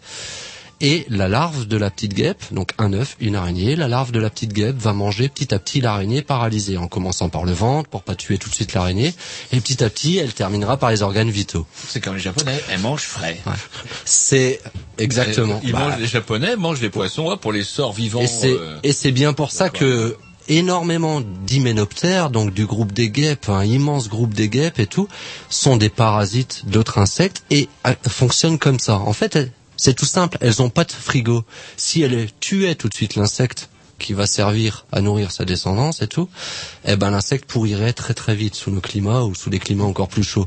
Et donc, une araignée paralysée ne pourrit pas, elle vit. Il y a un autre truc qui est bien chez les guêpes, je crois qu'on en balance sur les champs de maïs pour lutter contre je ne sais plus quel euh, Voilà. parasite. Donc on, on se sert aussi de cette, euh, cette faculté de, de certains insectes à parasiter d'autres insectes et de- parfois très spécifiquement telle espèce d'insecte pas un autre. hein. en agriculture pour lutter euh, contre euh, contre un ravageur, euh, une bestiole qui nous embête et tout sur nos cultures. ça Ça s'est développé pas mal à une époque. Euh, à une époque, il y avait un petit peu trop d'espoir sur. euh, c'est très difficile en plein champ, en fait, parce qu'on contrôle pas. En plein champ, on est en. des Par contre, sous les serres, c'est très très développé. Euh, vous pouvez avoir des tomates, même si, d'après moi, c'est les plus dégueulasses du monde, mais qui n'auront pas de résidus de pesticides, zéro résidu, Mhm. parce que toute la culture va se passer avec des insectes. Les bourdons pour polliniser les tomates, et puis un tas de petits prédateurs et de parasites pour tuer les bestioles qui boufferaient les tomates. Quoi. Alors pour en revenir justement, comment vous appelez ce groupe de Les hyménoptères. Les hyménoptères. Ah, les hyménoptères, comme l'hymen, On va sûrement- H-Y. Et Tom, Ah. il va nous trouver sûrement une photo là euh, qui soit sur le blog. Les hyménoptères. Alors, Ah, les hyménoptères, c'est les guêpes, les abeilles, les fourmis. euh. mais le, le, le fameux parasite, pourquoi ça vous fascine euh, votre euh, psy Qu'est-ce qui C'est le euh, comportement. C'est le comportement. Je sais pas ce que mon psy dit. euh. non, non, c'est c'est les comportements de ces bestiaux-là euh, qui qui vraiment me fascinent euh, parce que déjà faut trouver une araignée. Ensuite, faut savoir qu'une araignée c'est un grand prédateur. Dans le monde des invertébrés, une araignée c'est un grand prédateur. Certaines araignées euh, font peur. Et d'ailleurs, euh, par la force des choses, elles font peur à plein plein d'insectes. Et pourtant, il s'est développé quand même des petites guêpes. Je dis petites parce qu'elles sont en moyenne plus petites que l'araignée qu'elles arrivent à attraper, à paralyser. À trouver les moyens de parasiter spécifiquement ce groupe de grands prédateurs. C'est quand même assez rare. Et puis, alors, selon les espèces, avec des fois des tactiques qui sont vraiment passionnantes à voir. Euh, en plus, c'est un des groupes d'insectes en France. Il y en a plusieurs, mais ça en fait partie les moins bien connus. Les pompiles, c'est pas très très joli chez nous. C'est pas les superbes papillons, les super coléoptères dont on fait les collections. Vous écrivez ça comment On va Comme ça se prononce. Photo, si on peut. P-O-M, P-I-L-E. Comme ça se prononce. P-I-L-E L-E, ouais. Et en, en le nom Donc, latin euh, Alors, le nom latin, bah, ça dépend de l'espèce après. hein. voilà. C'est-à-dire que chez nous, euh, bah, j'y viens justement comme c'est un groupe très très mal connu. En fait, pour plusieurs raisons, c'est pas très joli, on n'en fait pas de collection. Donc ça, ça aide pas à connaître, hein, parce qu'il y a des gens qui aiment les insectes aussi en collection, pas forcément qu'ils les étudient. Deuxièmement, ça pique fort. Ça pique très fort. Ça pique jamais euh, n'importe qui. euh, Il y a plein de gens qui n'auront jamais croisé de leur vie un pompile. Par contre, ça pique fort si on les attrape. Ils savent se défendre. C'est un venin qui est ça fait très chaud quoi. Ça fait très chaud, ça dure pas longtemps mais ça fait très chaud. Donc Vous ça ça a ça, dissuadé. Oui, oui, plusieurs fois ouais. ça, ça dissuadait pas mal d'entomologistes de, de s'adresser à ces, ces insectes-là. En plus, c'est très difficile à attraper. C'est très très vif, très rapide. Il vaut mieux quand on chasse des araignées. Hein. Euh, et quand on coiffe ces insectes-là de son filet, contrairement aux autres, ils montent pas dans le filet vers la lumière. Ils essayent par la moindre fissure de, de s'échapper. Donc on les loupe souvent. Et c'est seulement depuis quelques décennies qu'on a des méthodes de piégeage spécifiques qui nous permettent d'étudier ça. Vous imitez euh, comment vous mettez une fausse araignée pour essayer de la choper parce Pas que du coup, tout, non. Une espèce C'est de des- guêpe classique, on met un fruit pourri, on peut les faire venir, tandis qu'elle, si elle attaque que les araignées, c'est chiant. Non, c'est c'est un des groupes d'insectes en fait qui vient bien dans des pièges très simples, colorés. Ils sont colorés en jaune parce que ces insectes, ils chassent des araignées pour leurs petits, vous l'avez compris, mais ils mangent aussi du nectar. C'est aussi des pollinisateurs d'ailleurs au passage, hein, comme euh, comme les abeilles. Mais euh, du coup, on utilise cette euh, faculté qu'ils ont d'être attirés par les fleurs. Et contrairement aux abeilles, ils sont attirés à peu près par toutes les fleurs et notamment par le jaune. Donc on peint des petits récipients en jaune, on met de l'eau dedans, une ou deux gouttes de liquide vaisselle pour pas que les insectes flottent trop, et puis voilà, les insectes se, se posent dans l'eau et puis on peut les récupérer comme ça. meurent. Ils meurent si on les laisse longtemps. Mais il faut laisser longtemps un insecte dans l'eau avant qu'il meure. hein. Même s'il en syncope, il est loin d'être Ah, noyé encore. Et là, vous le rechopez, vous le rechopez, et puis euh, comment dire? Alors je le, je suis obligé de l'étudier au microscope parce que ça se détermine pas à vue, hein, malheureusement. C'est pas comme les papillons, ça c'est aussi une des raisons pour euh, laquelle c'est très mal connu. Et du coup, bah il y avait énormément de choses à découvrir, ne serait-ce que dans l'Ouest, donc euh, je me suis pas mal passionné de ça euh, pour euh, pour ces pour ces bestioles là quoi. Et euh, apparemment, les insectes, euh, il y en a plein, mais j'ai bien compris en préparant l'émission, il y en a un paquet en fait qui vit sous terre et qui n'apparaît que quelques hmm, en phase terminale d'une certaine manière. Ouais, bah on peut on peut citer les cigales. Bon, les cigales, vous connaissez tous. Quand on va dans le milieu de la France, ça nous casse des fois les oreilles au moment de la sieste. Mais mais c'est hum, c'est une vie très éphémère. C'est Mhm. quelques quelques semaines hein, euh, en en moyenne, on va dire. Ça dépend encore une fois des espèces. Par contre, par contre, la vie larvaire est très très longue. Ouais, ça. Donc on a des vies de plusieurs plusieurs années et le record c'est les cigales de qui sont aux États-Unis où ça dépasse plusieurs dizaines d'années, hein, 40 ans, où la larve va vivre sous terre à manger des racines. Et puis après, elle va sortir, elle va sortir, elle va faire une dernière mue, la mue imaginale comme on appelle, et l'imago, c'est-à-dire le jeune adulte va sortir et va ne penser plus qu'à l'amour pendant sa petite vie adulte. Et il a combien de temps? Deux jours, trois jours? Il a... Non, là pour les cigales, ils ont quand même deux trois semaines. euh, Et le euh, record, c'est quand même le, comment dirais-je, le fameux éphémère. Les éphémères, ça c'est pas une légende. Il y a certaines éphémères effectivement qui vivent très très peu de temps. En une journée. Une journée, Un oui, enfin plus deux jours, quoi, Ah, ah. deux trois jours. Ah, pas intérêt à se. Les papillons, euh, c'est de l'ordre de, de quelques semaines, dix jours, quelques semaines, ça dépend desquels. Et il y a des, es- des insectes qui sont très longévifs, par contre, qui peuvent vivre et qui peuvent passer l'hiver, vivre plusieurs années. Hein. Sous leur forme définitive. Oui, par exemple la reine d'abeille. La reine d'abeille, la reine d'abeille domestique, elle vit plusieurs années dans, dans la ruche. C'est quoi l'insecte le plus vieux Puisqu'on parle de qui, qui vit le plus longtemps? Je pourrais pas vous dire. L'insecte qui vit le plus longtemps. Si on a où il y a une classe où ils sont de par leur rythme de vie ou je sais pas quoi, bah vous parlez de la reine d'abeille. Bah, la plupart des insectes vivent une saison et puis à l'état larvaire peuvent vivre plusieurs années quoi. Euh, si on cumule tout, c'est vrai que la cigale dont je parlais aux États-Unis de 40 ans voire plus, euh, je pense qu'elle euh, bat quelques records quoi. Est-ce qu'il y a une, une question On parlait qu'il y a un petit souci pour les abeilles. En fait, comment elles font pour la transmission? Est-ce qu'il y a une transmission du savoir au niveau de l'organisation pour les insectes collectifs, etc. Si tout le monde meurt, tout le monde ne meurt pas en même temps. Non, je suppose. non, non, non, non. Euh, alors il y a pour les insectes sociaux comme les, les abeilles, certaines certaines guêpes, il y en a pas beaucoup, les fourmis, les termites. Euh, il y a effectivement à la fois un apprentissage en direct, c'est-à-dire qu'une jeune butineuse, c'est pas le premier métier qu'elle a dans la ruche, mais bon, mettons une jeune butineuse qui sort de la ruche pour la première fois, n'est pas super efficace pour aller butiner toutes les fleurs. Elle apprend, elle a besoin d'apprendre, mais elle apprend aussi de ses congénères. Et notamment, euh, l'endroit où sont localisées, vous le savez peut-être, les sources de nourriture sont euh, transmis hein, par, le, par un moyen euh, passionnant, une danse en huit que fait une ouvrière qui rentre le jabot euh, euh, plein de nectar. Elle va dire à ses congénères dans quelle direction et à quelle distance de la ruche ça se passe, et les congénères ont toutes les chances de trouver la, la source abondante de nourriture. Donc là, il y a un langage. On peut parler de Il y a- langage. C'est totalement un langage, un langage gestuel. C'est un langage gestuel. Il y a d'autres langages chez les insectes, hein, évidemment pour euh, l'accouplement, hein, l'appariement. Je recherche un con. Alors les langages chimiques énormes chez les insectes, nous on n'a pas idée de ce que ça peut être. Euh, des papillons de nuit qui peuvent faire des kilomètres et des kilomètres en sentant quelques molécules dans l'air De caille. qui proviennent Ça, il y a de la caille dans qui proviennent d'une caille bien bien chaude.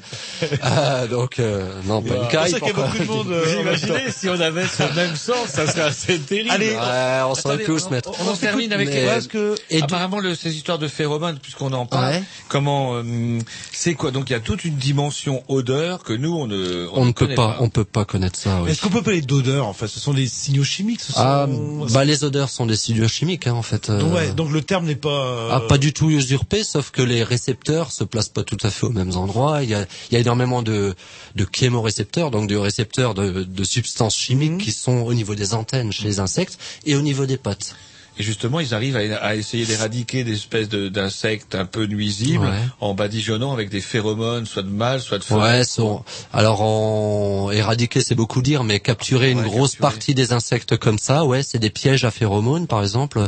C'est aussi utilisé euh, pour en revenir aux moustiques, sur certains moustiques aussi où on peut faire ça pour capturer les moustiques et puis après les rendre stériles et on relâche les mâles. Parce que les moustiques ont une petite particularité, notamment les anophèles, c'est qu'ils ne s'accouplent qu'une fois. Une femelle ne s'accouple qu'avec un mâle. Donc euh, quand on relâche un mâle stérile, il va quand même s'accoupler, mais en pure perte. Et donc il vaut mieux faire comme ça pour euh, diminuer des populations de moustiques, notamment dans certains euh, coins d'Afrique de l'Ouest et tout, plutôt que d'essayer de tuer euh, le nombre, le nombre euh, de moustiques. Ouais, les produits chimiques, en plus les problèmes que ça pose par ailleurs. Et donc, et j'en terminerai avec ce, Ah, vous en terminez, vous en terminez, mais en finalement, Roger, là, le- il, il sent plus qu'il ne voit l'insecte quelque part, ou alors il a une super euh, vue. Dites ça à une mouche. Euh, Alors ça dépend complètement. Il y a des insectes qui ne voient plus rien, qui sont soit dans le sol, hein, des petits insectes ou très primitifs, qui voient très peu ou plus rien, qui voient juste de la lumière. Ils savent s'il fait jour ou s'il fait nuit. Et il y a des insectes qui des jours d'ailleurs. et avec des yeux un peu spéciaux qu'on n'a pas nous, des yeux en plus des autres. Euh, et puis il y a des insectes qui vivent dans les grottes, hein, comme d'autres euh, espèces vivantes qui ont perdu la vue. Par contre, euh, il y a des insectes qui voient très très bien, et notamment ceux, ceux qui chassent à l'aide de la vue. Euh, Il y a aussi d'autres invertébrés qui voient très bien, les araignées. Les araignées ont plusieurs yeux. Elles voient pas forcément très loin, mais elles ont une acuité visuelle pour le mouvement qui est qui est génial, qui est génial. Surtout les araignées qui chassent à court ou qui chassent en sautant, les salticides. hein. Donc il faut qu'elles repèrent les proies. Les libellules, ça voit très très bien. Mhm. Vous avez vu la taille des yeux? yeux, oui, c'est le- des yeux composés avec toutes les petites facettes for- forment un œil particulier, donc elle voit plein plein d'images, mais ce qui lui permet à une vitesse phénoménale, hein, la, la vitesse de l'influx nerveux quasiment euh, sur les neurones et tout, de repérer les mouvements. Donc euh, dès qu'elle repère un mouvement, un moucheron qui va dans son champ de vision quelque part, qui est très large par ailleurs, elle peut fondre dessus. Et les mouches, c'est un peu pareil aussi. pour Les mouches c'est pareil. Les euh, mouches c'est pareil, ont une vue extraordinaire pour ça, pour celles qu'on connaît le plus quoi. Très bien. Un petit disque et on poursuit notre euh, conversation. Parce que j'ai plein de questions à poser moi encore. Il y a une question sur les odeurs.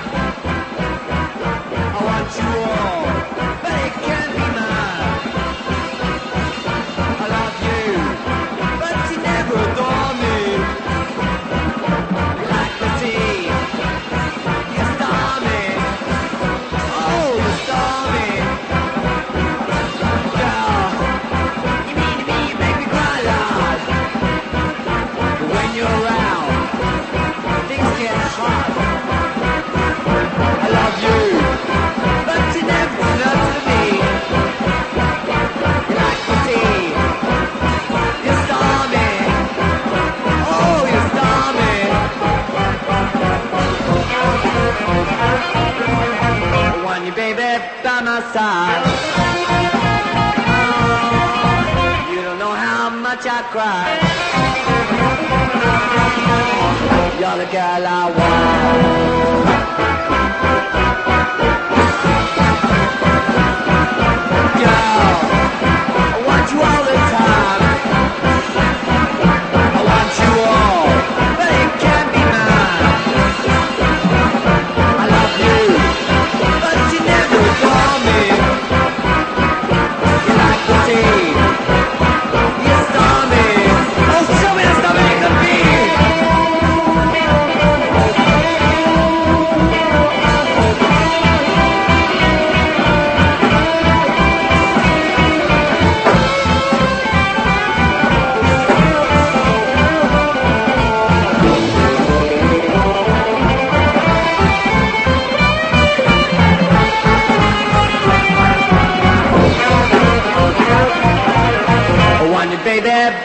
Side.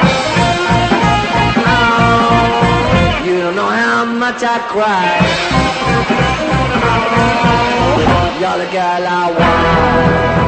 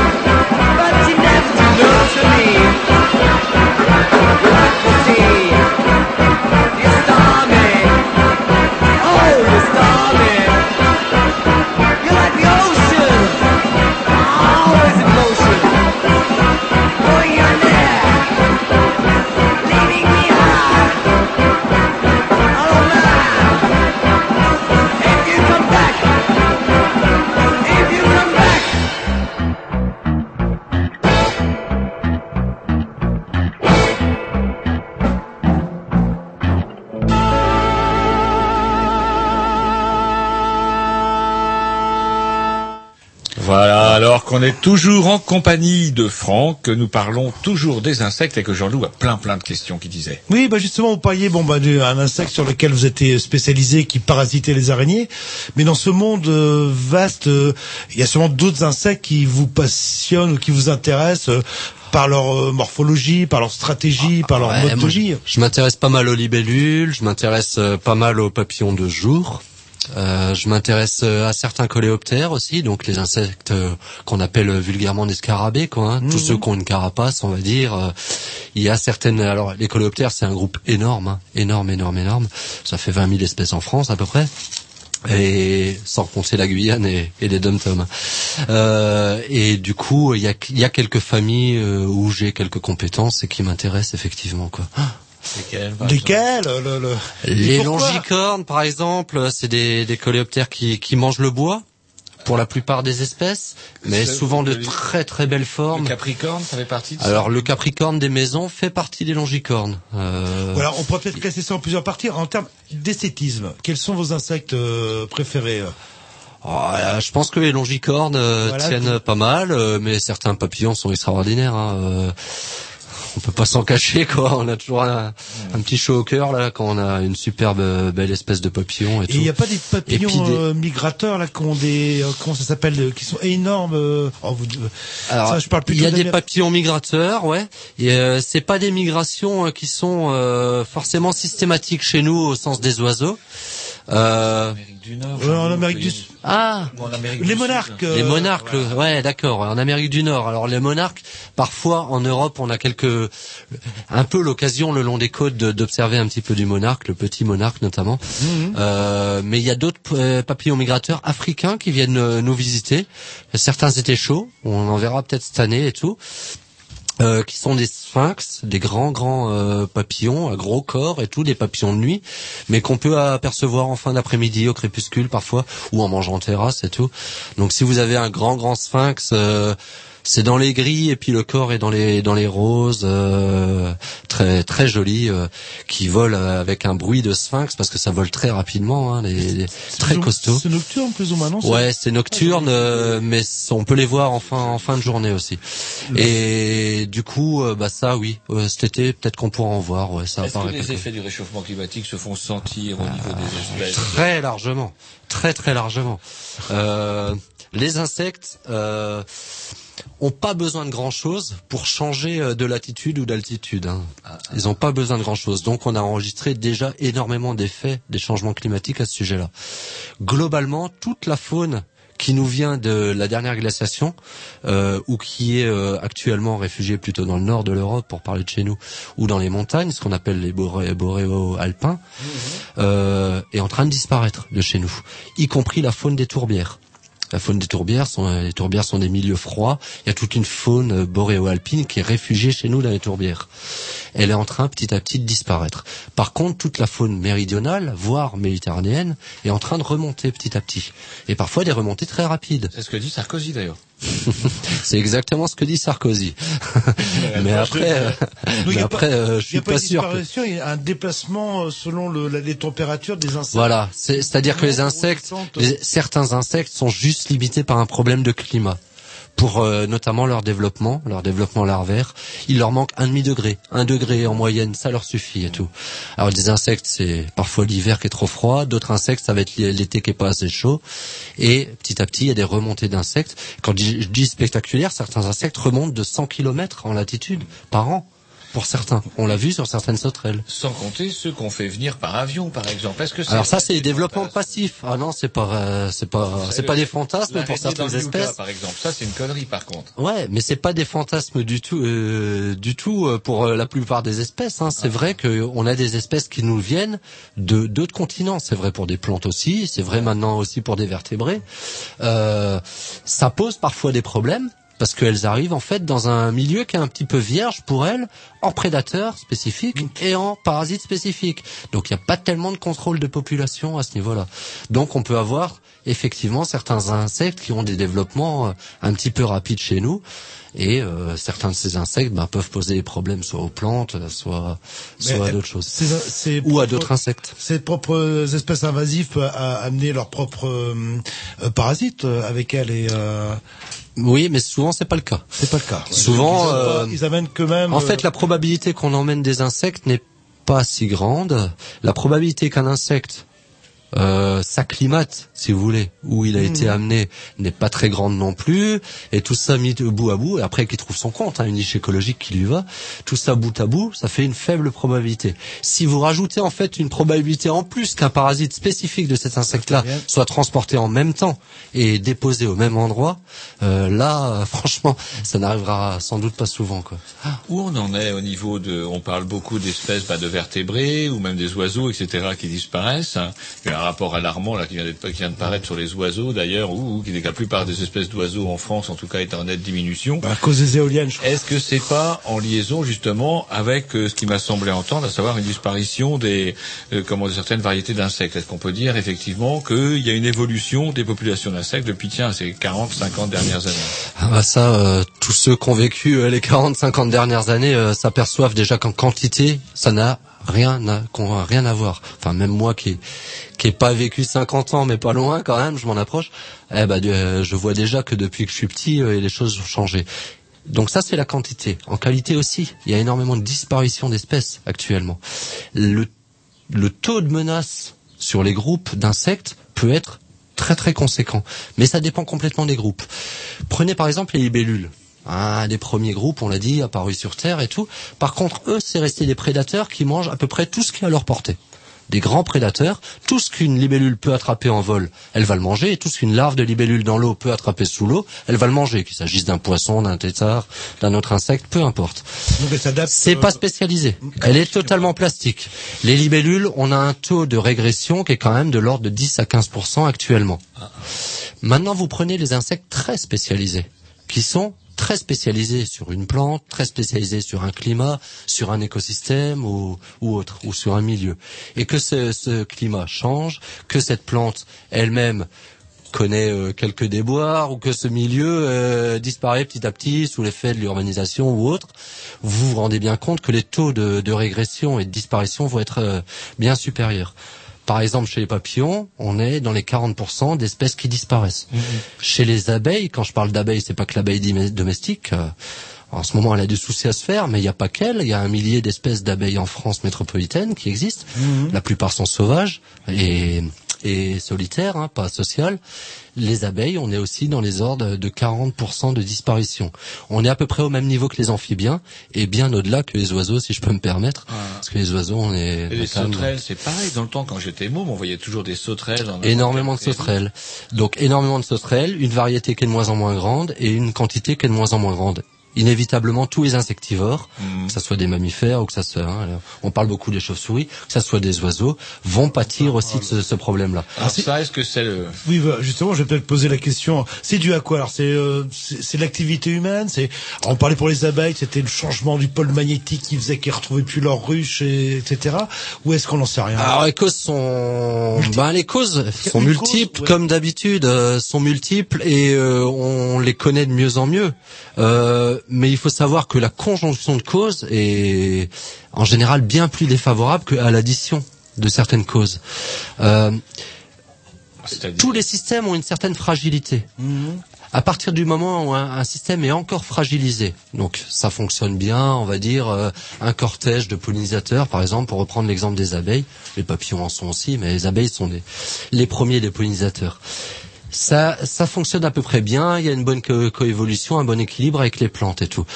L'homme met son grain de sel. Quand il met son grain de sel, en général, c'est des changements qui sont rapides, bien plus rapides qu'un écosystème, en général, peut l'encaisser. Il met son grain de sel à plusieurs niveaux. D'un côté, il va domestiquer une abeille et de plus en plus la domestiquer et contrôler cette abeille, voire génétiquement la contrôler. Pour l'instant, on n'est pas dans la manipulation génétique, on est dans la sélection des abeilles, mais ça fragilise le génome de l'abeille. Moins On a de moins en moins de diversité, moins en moins de variété, moins en moins de vigueur hybride. On déplaise à Sarko, euh, l'hybride, euh, l'hybridation a quand même euh. Bah beaucoup oui. d'avantages dans la Un bon nature. bâtard vaut mieux que Voilà, on le sait pour les 200 chiens. ça vaut pour les abeilles aussi. Euh, ça, c'est une des premières causes. Deuxième grande cause, évidemment, les pesticides. Les pesticides ont atteint vraiment, vraiment la, la majeure partie de nos écosystèmes. On les retrouve partout, dans l'eau, dans l'air, dans le sol, partout, partout, Dans partout. Les, les êtres vivants qui vivent directement aux dépens des plantes vont pâtir de ces pesticides hein, directement, d'autant plus que parmi les pesticides, il y a quand même les insecticides qui sont euh, là pour tuer les insectes. Hein, donc, euh, faut pas dire qu'ils sont pas toxiques pour les insectes. Il y a des choses plus inattendues. Les nitrates. Tiens, tiens, on parlait des nitrates. Les nitrates, euh, bah, ça fait du mal à certaines plantes qui supportent pas les nitrates. Bon, d'accord. Mais pourquoi les insectes seraient défavorisés par les nitrates? Bah, faut savoir que certains insectes ne peuvent pas se développer si le taux de nitrate dans le plan, dans les plantes atteint un certain un certain niveau. Il y a par exemple des papillons qui sont inféodés à certaines plantes. Hein, On connaît chez nous, c'est le faune par exemple, qui est inféodé à des petites graminées qui vivent dans les landes sèches. Dans ces landes sèches, il n'y a pas d'azote, il n'y a pas de fumier, il n'y a pas de lisier qu'on épand, il n'y a rien qui est cultivé. Et pourtant, les papillons disparaissent. Pourtant, les petites graminées dont il a besoin hein, spécifiquement pour se reproduire sont encore là. Et on comprend pas bien. Et on a compris jusqu'au jour où on s'est aperçu qu'il y avait des émissions atmosphériques d'azote sous forme de nitrate qui peuvent atteindre dans certains certains endroits l'équivalent de 70 unités d'azote. 70 unités d'azote, bon vous n'êtes pas agronome, mais c'est ce qu'on met dans une prairie pour fertiliser une prairie. C'est la moitié de ce qu'on met dans une culture de blé. D'accord, Et puis, euh, euh, Alors qu'on n'a rien mis, le paysan n'a rien mis directement, mais ça passe par l'atmosphère. Alors nous, on a encore un petit peu de chance dans l'Ouest, on a des vents, donc on a pas trop de retombées d'azote, hein. mais en Belgique et dans le nord de la France, dans les pots de chambre, là, là c'est terrible. Je suis sûr que dans le monde des insectes, euh, ce qui fait le malheur des autres euh, doit faire le bonheur, euh, plutôt des uns, doit faire le bonheur des, des autres. Bah, certains insectes vont profiter du malheur des autres et notamment de leurs parasites, leurs prédateurs par exemple, pour se mettre à pulluler un peu plus que la normale. Ça, on le connaît aussi. Et parfois, la réponse qu'on a, euh, on va prendre un autre exemple, par exemple la tordeuse du chêne ou la processionneur euh, du pin, par exemple, des insectes euh, dommageables. hein. Euh, la première pour défolier complètement les arbres en début de printemps, et la deuxième parce qu'il y a, quand même des risques avec les processionnaires. hein, très urticant les poils de processionnaire. La réponse qu'on a, c'est souvent de balancer par avion notamment des pesticides à nouveau. Euh, des pesticides de plus en plus ciblés quand même. On utilise maintenant des toxines de, de, bacilles, de bactéries et tout, qui sont ciblés sur, des, sur les papillons. Mais néanmoins, on touche, en faisant ces actions-là et tout, aussi les équilibres. Et on risque de toucher aussi les prédateurs et les parasites qui permettent de contrôler ces, ces phénomènes-là. Donc des pullulations, dans une certaine mesure, il y en a toujours eu. Parce qu'il y a des dynamiques de population de certains insectes qui fonctionnent comme ça. Mais elles étaient quand même encadrées par les prédateurs, les parasites. Et maintenant, dans certains milieux qui sont très déséquilibrés et tout, on peut avoir des pullulations qui se répètent hein, euh, d'année en année et pas une toutes les 15 ans euh, et puis qui euh, sont plus très contrôlés donc qui vont bien au-delà des niveaux d'autrefois quoi. C'est un peu comme l'histoire de Mao avec ses oiseaux euh, qui avaient décidé que les oiseaux Ouais, euh, exactement. piquaient trop de graines euh, et hop et du coup là euh, c'était je sais plus quel des moineaux. Non, les trois les trois fléaux de, M- de Mao, c'était effectivement euh, les les mou- les pardon les moustiques, les moineaux et puis le troisième je me rappelle plus, peut-être bien une sauterelle encore. Et- Ils réactionnaires- les- Et euh, euh, ont le car- plus facile, ça a été quand même de- d'attaquer les moineaux tout de suite. Ils ont et carrément en- éradiqué c'est les- pas des les moineaux en moineaux, l'occurrence, y a des- mais en empêchant de se- se poser en éradiquant les moineaux, on a encore causé, accentué le, le problème au niveau des insectes. Ouais, Alors, coup, c'est le ça, moineau manger d'insectes pour le. C'est ça ce que vous appelez du coup les phénomènes de conjonction. C'est-à-dire Voilà. touche à un truc et euh, Alors plus les systèmes sont fragilisés et tout, avec euh, ici une maladie, là euh, les pesticides, là un changement dans les paysages, euh, moins de sources de nourriture, moins variées et tout, et ben au, bout d'un moment ça déclenche. C'est exactement comme un malade. Bon, il a une maladie qui, est- qui l'emmerde mais qui est pas létale, et puis il en chope une deuxième par dessus et une troisième par dessus. Au bout d'un moment, son organisme déclenche et il risque de mourir de trois maladies qui sont pas létales en elles-mêmes. Sur l'ensemble. on commence à prendre conscience un peu de comment de, de ça ou quoi? Certains, oui, euh, ça dépend de la, de la vision euh, qu'on a. Si on réfléchit à long terme, et ceux qui réfléchissent à long terme en ont parfaitement conscience, et ceux qui réfléchissent à court terme, et l'économique malheureusement est souvent à court terme, hein, il est souvent monétaire, euh, souvent trésorier même, euh, je pourrais dire. Et ben là, effectivement, il faut quand même. euh, on verra plus tard. hein, on brûle la planète et puis on verra plus tard. Bon. On s'écoute un petit disque pour nous monter le moral. euh, programmation, je sais pas à qui, mais c'est parti. Si c'est à moi, ça devrait être C'est vrai Oh non, soit. Euh, wow. C'est à qui Ça, un peu, un peu de garage, je pense. je sais pas ce que j'avais à cette époque. J'étais très garageux.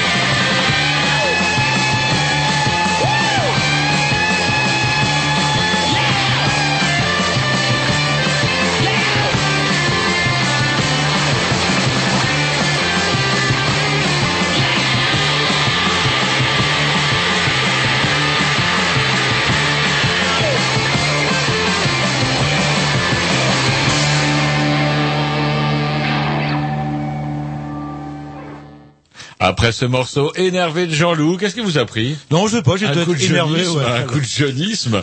Euh, j'aimerais qu'on pose, euh, enfin, j'aimerais, il y a une bestiole, moi, que je trouve un petit peu bizarre, parce qu'on dit d'elle, euh, dans les films de science-fiction, on dit oui, de toute façon, ça sera elle qui nous survivra. C'est le fameux cafard, ce qu'on appelle le cafard ou la blatte. Est-ce que vous pouvez nous dire, alors, c'est, Ouais, bah- pas les mêmes. Bon, alors les blattes, c'est les blattes. Hein. Le cafard, c'est souvent, on pense euh, effectivement au cafard qui- qu'on a dans, dans les logements, quoi, dans les maisons.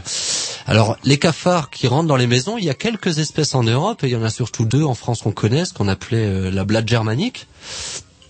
Euh, qui est beige, qui est pas très grande, que beaucoup de gens connaissent, je pense, euh, et qui mange pas mal les miettes de pain, qui vit euh, dans les poubelles, dans les choses comme ça, tous les détritus. Voilà, et qui s'envole en plus. Alors elle est pas très marrante parce que quand on rentre dans la cuisine euh, pieds nus et qu'on allume la lumière, elle s'envole partout ou elle file dans tous les coins. Il est nocturne, lui, la blatte. Ah bah tous les toutes les blattes sont nocturnes, euh, toutes les blattes. Ensuite, il y a une grande blatte qui a quasiment disparu euh, qui était surtout favorisée par les les comment les vides poubelles là dans les HLM qu'on avait Ah quand on oui. était gamin et tout. Ça permettait de communiquer et tout, elle était intouchable là-dedans, qui est la grande une grande blatte américaine et tout qui est, qui est sombre, très sombre, hein, quasiment noir et tout, et qui est grande, hein, très grande, qui fait plusieurs centimètres et qui faisait assez peur. D'ailleurs, je me rappelle quand j'étais gamin, j'avais eu assez peur de ça. C'est une un, des premiers souvenirs que j'ai. Je devais avoir trois ou quatre ans. J'avais vu ça qui sortait du mur. Ça Ah. ça m'a fait un peu drôle. Aux toilettes, j'étais aux toilettes. Sur mon pot. Et ça sortait d'où, carrément, des fissures Du, du, je suis sur du mur dans un vieux HLM à Nancy. Ce qui explique Mais pourquoi bon. vous n'aimez pas les blattes, en fait. Oh, pff, non, bon, je sais pas. Après, il y a plein plein de blattes. La plupart des blattes qui vivent chez nous, en fait, elles vivent en forêt ou dans le bocage. Il y en a certaines dans les endroits un peu chauds et elles mangent des feuilles mortes. Donc on les voit pas souvent. Elles ne disent rien. Elles embêtent personne. Elles sortent que de nuit, donc on les voit pas. Il y a même des petites guêpes d'ailleurs qui parasitent uniquement ces blattes là aussi. C'est pas des pompils, c'en est l'autre. C'est c'est assez passionnant. C'est pas le même que le, que le cafard nord-américain, celui. Et alors, c'est pas le cafard, pas du tout le cafard euh, nord-américain, quoi. On est assez éloigné quand même dans le type de vie. euh. Et ça, on l'a pas chez nous en Europe. Alors, les cafards nord-américains, si on, on en a eu beaucoup, beaucoup. C'est ça ce que je disais à blatte américaine. hein. On en a eu beaucoup et on en a de moins en moins, surtout euh, euh, bah, les, les conditions sanitaires et puis euh, ces affreux euh, vides poubelles qui n'existent plus. Ont si, il y en a encore, là, là. Il y en a encore. On les infecte régulièrement. Ah, moi j'étais à Morpas, pas très loin d'ici, euh, il y a une vingtaine d'années, euh, j'avais un appart. euh, il y en avait encore un, mais il était plus tellement fonctionnel. euh, Ah, il ah. fonctionnait plus, donc moins d'armure, moins de salissures et moins de blades du coup. Mais même quoi. dans un appartement, on dire, euh, euh, sans euh, vie d'ordures, etc., quand on dort la nuit, euh, Ouais. c'est bourré de d'insectes. Ah, euh, c'est bourré de- d'insectes bourreux, il faut pas exagérer. Il y en a moins que dans le bocage, mais il y a des, il y a des insectes qui vivent leur vie, des insectes, des araignées qui vivent leur vie. Euh, bah, les moustiques, hein, vous le savez Mmh. et tout. Mais euh, mais il y a des blades pour ceux qui en ont, et puis euh, il y a aussi des insectes bien plus sympathiques, et puis plein plein d'insectes qu'on voit pas, qu'on voit jamais. Mmh. Il y en a qui sont dans les plantes vertes, il y en a qui, en fait, il y a quelques niches écologiques dans l'habitat humain aussi qui sont euh, squattées par les Et quelque part, c'est plus sain d'avoir une bonne, un bon faucheux, par exemple, euh, même si c'est le désespoir de la ménagère, comme on dit, comme Alors, vous disiez, ça bouffe du moustique. Ouais, le faucheux euh, que vous appelez faucheux, en fait, c'est le Oui, avec des grandes pattes. Ouais, c'est Folcus, c'est une fo- c'est une folk, hein, une une araignée avec des grandes pattes qui a la drôle d'habitude de de trembler, de bouger très très vite quand vous la touchez. Oui, Je sais pas oui, si vous avez oui, vu ça, ouais. Ça fait ça dissuade un Surtout peu quand on voit l'aspirateur arriver, là. Bon, ça dissuade pas tellement l'aspirateur ou la la tête de euh, comment on appelle ça là les Ouais. les Oui, les plumeaux, enfin, les les têtes de loup, je fais pas assez le ménage apparemment. si Cécile m'entend. pour respecter les, les insectes. Et donc euh, Léa Folk, ouais, bah elle a une, euh, elle a une passion, elle c'est le moustique euh, pour l'écrouter. Donc elle fait effectivement énormément de toiles, c'est ce qui nous embête, dans les coins des plafonds, là, hein, dans les coins des murs et tout, derrière les meubles et tout, exactement là où vont se réfugier les moustiques pendant les jours, parce que sa principale source de nourriture dans l'habitat humain. hein, J'entends, Mhm. pas en pleine nature. C'est le moustique euh, et les petits moucherons qui se collent au plafond. Et donc, euh, bah, les folks, c'est pas marrant avec les toiles d'araignée. Mais par contre, ça laisser, nous, euh, bah, à mon avis, euh, il y a quand même une un gros gros pourcentage de moustiques qui est mangé par les folks euh, chez nous. mieux aspirer que leur toile, en fait. On en aspire quelques-unes quand il y a le eu ménage, quelques portées de le folk et tout, mais il faut pas toutes les enlever si possible. C'est pas plus mal. On aura moins de moustiques dans les chambres à coucher. Et euh, comment Jean-Loup oui, pour rebondir sur ce que disait euh, Roger, est-ce que c'est une légende ou pas?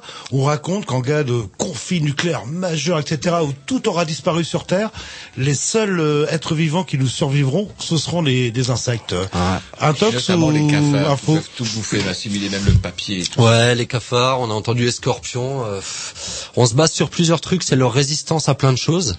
Mais il faut savoir qu'ils ont une résistance à des choses euh, qui sont vues par l'homme, quoi. hein. Donc, euh, par rapport à certains facteurs, effectivement, ils sont beaucoup plus résistants que nous. Je parlais de mes petits pièges euh, tout à l'heure euh, avec de l'eau, euh, simplement mes pièges colorés avec de l'eau Il et fallait tout. du temps avant que... Il la fallait du temps, effectivement. En fait, les insectes, là, beaucoup d'insectes qui tombent dans l'eau vont être syncopés très très vite. C'est-à-dire qu'un insecte, ça, ça, ça respire par des petits tuyaux. Ça s'appelle Mhm. des trachées qui parcourent le, le corps. Hein, le corps est suffisamment petit pour que l'oxygène arrive directement aux muscles et au système nerveux comme ça. Donc ces petits tuyaux, quand ils se bouchent d'une goutte d'eau et tout, l'insecte tombe en syncope très vite. Mais si vous sortez l'insecte même une, deux heures après de son eau et vous le mettez au soleil, il va se réveiller. et si ça n'a pas duré trop de temps et si au niveau notamment neuronal, il n'a pas trop euh, pâti de ça, hein, surtout au niveau de, de son cerveau entre guillemets, hein, ce qu'on appelle le ganglion cérébroïde dans notre jargon et tout. Il va se réveiller, il va il va revivre sa vie euh, toute euh, toute euh, toute qu'une ignorée. mouche qui tombe dans l'eau Voilà. euh, Par contre, si elle reste des heures et des heures, évidemment, bah là, euh, plus d'oxygène aux muscles et plus d'oxygène au cerveau, ça fait whisky, beaucoup. Quoi. par exemple, euh, non, non, ça c'est un agent qui va pas pour les insectes. L'alcool, ça tue effectivement les insectes. Le tabac tue les insectes, c'est pas du tout une pub pour je ne sais qui. Mais par contre, le tabac est bien plus nocif sur les insectes que sur euh, que que sur l'homme, sur les humains, même sur les vertébrés. En fait, on parle de faire la nicotine, de, la nicotine est simplement une molécule sécrétée par le tabac pour se défendre contre les insectes qui broutent le tabac. Ah, ni c'est pour ça plus ni moins.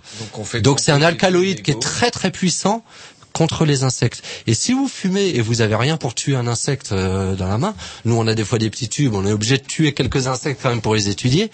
Si on n'a rien, aucun produit et tout qui tue les insectes, on n'a pas de congèle pour les congeler et tout, il suffit de cracher un petit peu de fumée dans le petit tube et tout, et alors en quelques secondes c'est radical, l'insecte va mourir. Donc le, truc que quand on était môme, on chassait les grillons comme ça dans leur trou. On avec une clope, on repérait le trou du grillon. Ah bah là le grillon il allait pas bien du tout. Certain. Donc voilà, tout ça pour dire que la résistance des insectes, oui, très résistant à plein de choses, euh, très résistant à des températures basses, très résistant à des températures hautes. Donc ça, c'est des facteurs qui nous agressent directement. Mais au tabac, nous on vit quand même, heureusement, malgré ce qu'ils en disent, quelques, je suis fumeur, hein, quelques décennies, décennies en fumant et tout. Un insecte, il vit quelques secondes en fumant. Il paraît que le qu'à Paris, dans le métro parisien, s'était développé une variété de Ouais. grillons. Ah, c'est pas une variété, c'est le grillon domestique. Qui mangeait les mégots par contre. Ouais, grillon domestique, c'est super cette histoire. En fait, le grillon domestique a toujours côtoyé l'homme, euh, enfin du moins depuis bien longtemps, chez nous, à la faveur de, de sources de chaleur. Le grillon domestique est originaire euh, du bassin méditerranéen. Et il est remonté euh, en Bretagne, par exemple, parce qu'il y a eu des boulangers qui avaient un fournil, parce que les gens avaient des grandes cheminées qui faisaient chaud. Et peut-être dans les anciens, il y en a qui qui se rappellent les grillons qui chantaient, même en hiver, parfois dans les grandes cheminées bretonnes. Malheureusement, ça, ça a disparu. hein. On a des, des inserts où on a du chauffage au fioul et il n'y a plus de fournil comme autrefois. Il y a des fours électriques et plus de, de fournil comme autrefois chez les boulangers. Il reste les serres où il y a un petit peu de grillon domestique. hein. Sinon, le grillon, on ne peut pas vivre dans la nature. Mais il y a dans les villes, et notamment à Paris, parce qu'il y a un gros réseau, le métro, source de chaleur. Il fait chaud quand même en hiver dans le métro. Et le grillon a pu coloniser ce milieu.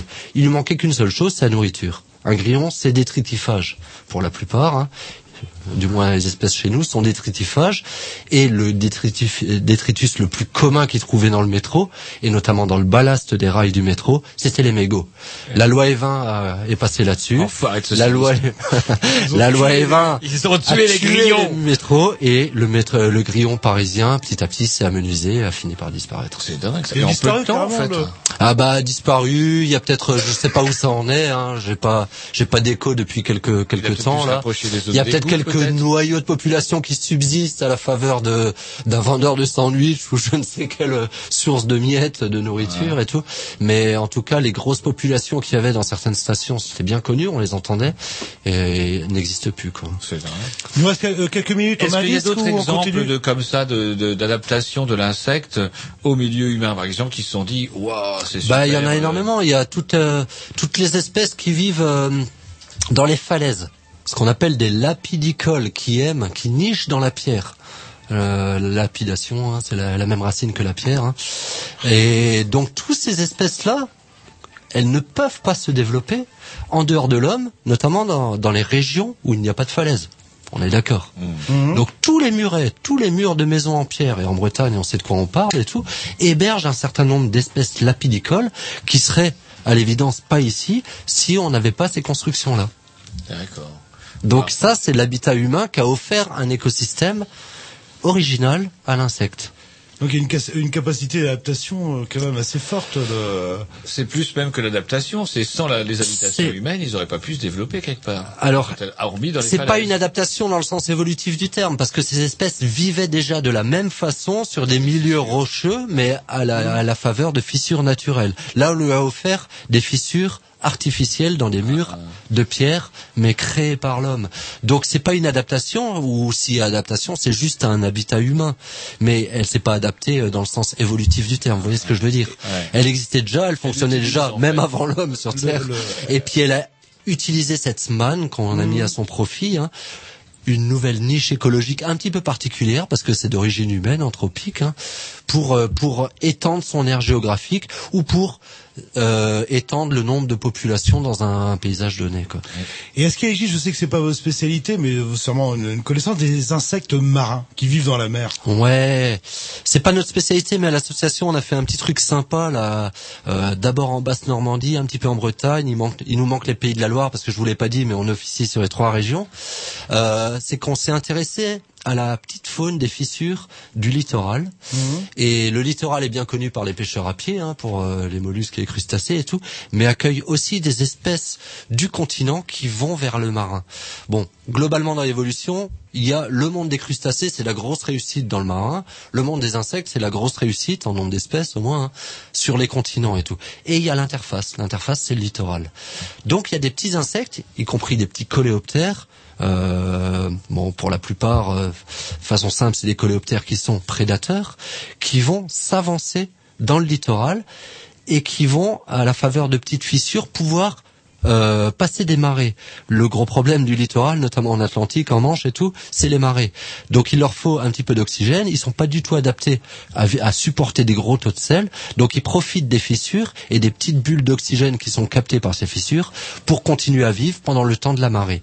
Et une fois que la marée se découvre, ils, re- ils retrouvent leur vie. Il y a aussi des petites punaises qui, à la place de piquer les, les plantes sur terre et tout, se sont adaptées à- au littoral, à ce milieu marin particulier, pour euh, pour aller sur des algues. Mais elles vivent dans l'eau. Est-ce qu'on trouve, je sais pas, des on pourrait trouver des insectes euh, à 1000 mètres sous les eaux? Non, non, non, non, non. Là, il n'y a plus du tout de, de spécialisation. En fait, ce qui se passe, c'est que euh, les insectes euh, à l'état adulte ne peuvent pas respirer sous l'eau. Les insectes adultes n'ont pas de branchies. Alors que les crustacés ont des branchies. Donc il y a un problème euh, respiratoire, vraiment physiologique, si vous voulez, à ça. La, la lignée des insectes s'est développée en venant sur Terre. Sans doute, on a un, euh, il y a un ancêtre commun avec les crustacés, avec les araignées et tout ça. Parce que vu la gueule et puis la façon et toutes les pattes qu'ils ont et les antennes. Ouais, vu le développement avec des segments et des, des choses comme ça et Une tout. larve, euh, excusez-moi de vous couper parce qu'il y a le temps qui, qui coule. Une, Mm. une, euh, une, bah, tiens, une, larve d'insecte qui se développe sous l'eau, est-ce que c'est un insecte? Oui, c'est un insecte, euh, la larve de libellule par exemple, mais elle a des branchies. Hein, on dit souvent, euh, on dit souvent que le développement larvaire, si vous voulez, retrace le développement évolutif. L'ontogénèse retrace la phylogénèse. Je sais pas si vous avez déjà entendu ce dicton-là et tout. En fait, le fait qu'on ait tous des branchies globalement On quand on est blog, quand on est des larves, y compris les petits vertébrés, il y a des petits moignons de ce qui nous reste quand on est un fœtus, qui sont les restes de nos branchies et tout.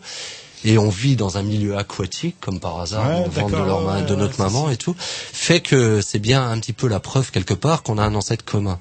Les larves d'insectes ont gardé pour la plupart cette faculté de vivre dans l'eau douce. Donc, ils, ils vivent euh, à l'aide d'une respiration brachiale, hein, à l'aide de branchies et tout. Par contre, les adultes l'ont perdu totalement. Et les crustacés, pas. Un crabe adulte a toujours des branchies. D'accord. Et lui, du coup, il peut aller sur Terre faire chier un peu. Alors il peut aller sur Terre faire chier un peu. Alors il y a quand même quelques rares crustacés qui ont fait l'inverse, qui ont été sur Terre, euh, bon pas nous faire chier parce qu'on s'en fout complètement, mais les cloportes par exemple, on se traite souvent Alors- de cloportes pour se marrer et tout. Ah, c'est un insecte, ça, le je Non, c'est un Quand crustacé. j'étais petit, j'adorais. euh, La puce de mer qui a des. Alors c'est une, c'est un groupe de crustacés qui euh, qui certains sont restés aquatiques, mais toute une, une partie, quelques familles et tout sont devenus terrestres. Et c'est les seuls crustacés qui peuvent vivre complètement à l'air libre. Il leur faut quand même un mi- minimum d'humidité. Hein. Il y a le crabe d'eau aussi, au le Sahara, crabe il y de a terre. pas Ce qu'on appelle le crabe de terre, c'est euh, c'est tout le temps à l'extérieur aussi, ça. Le crabe de terre aux Antilles, vous Ouais. parlez? Ah oui, oui. Ah ouais, mais le crabe de terre aux Antilles, il est toujours, toujours près de l'eau, pas loin, et il a un terrier, où il y a de l'humidité euh, terrier.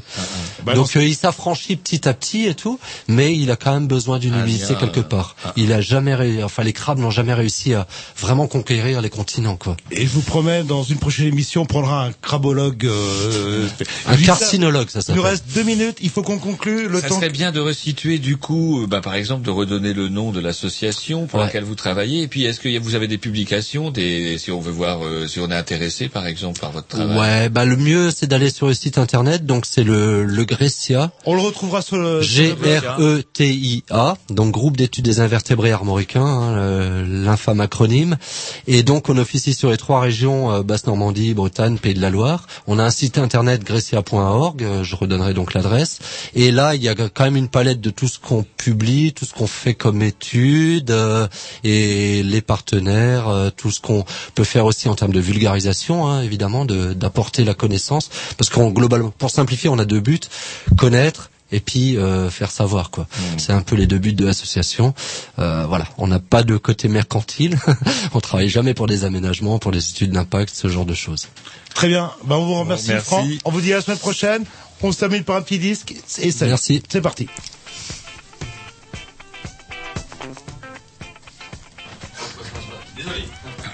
Ah, Ah, un gros biche, euh, dès que Tom n'est pas derrière.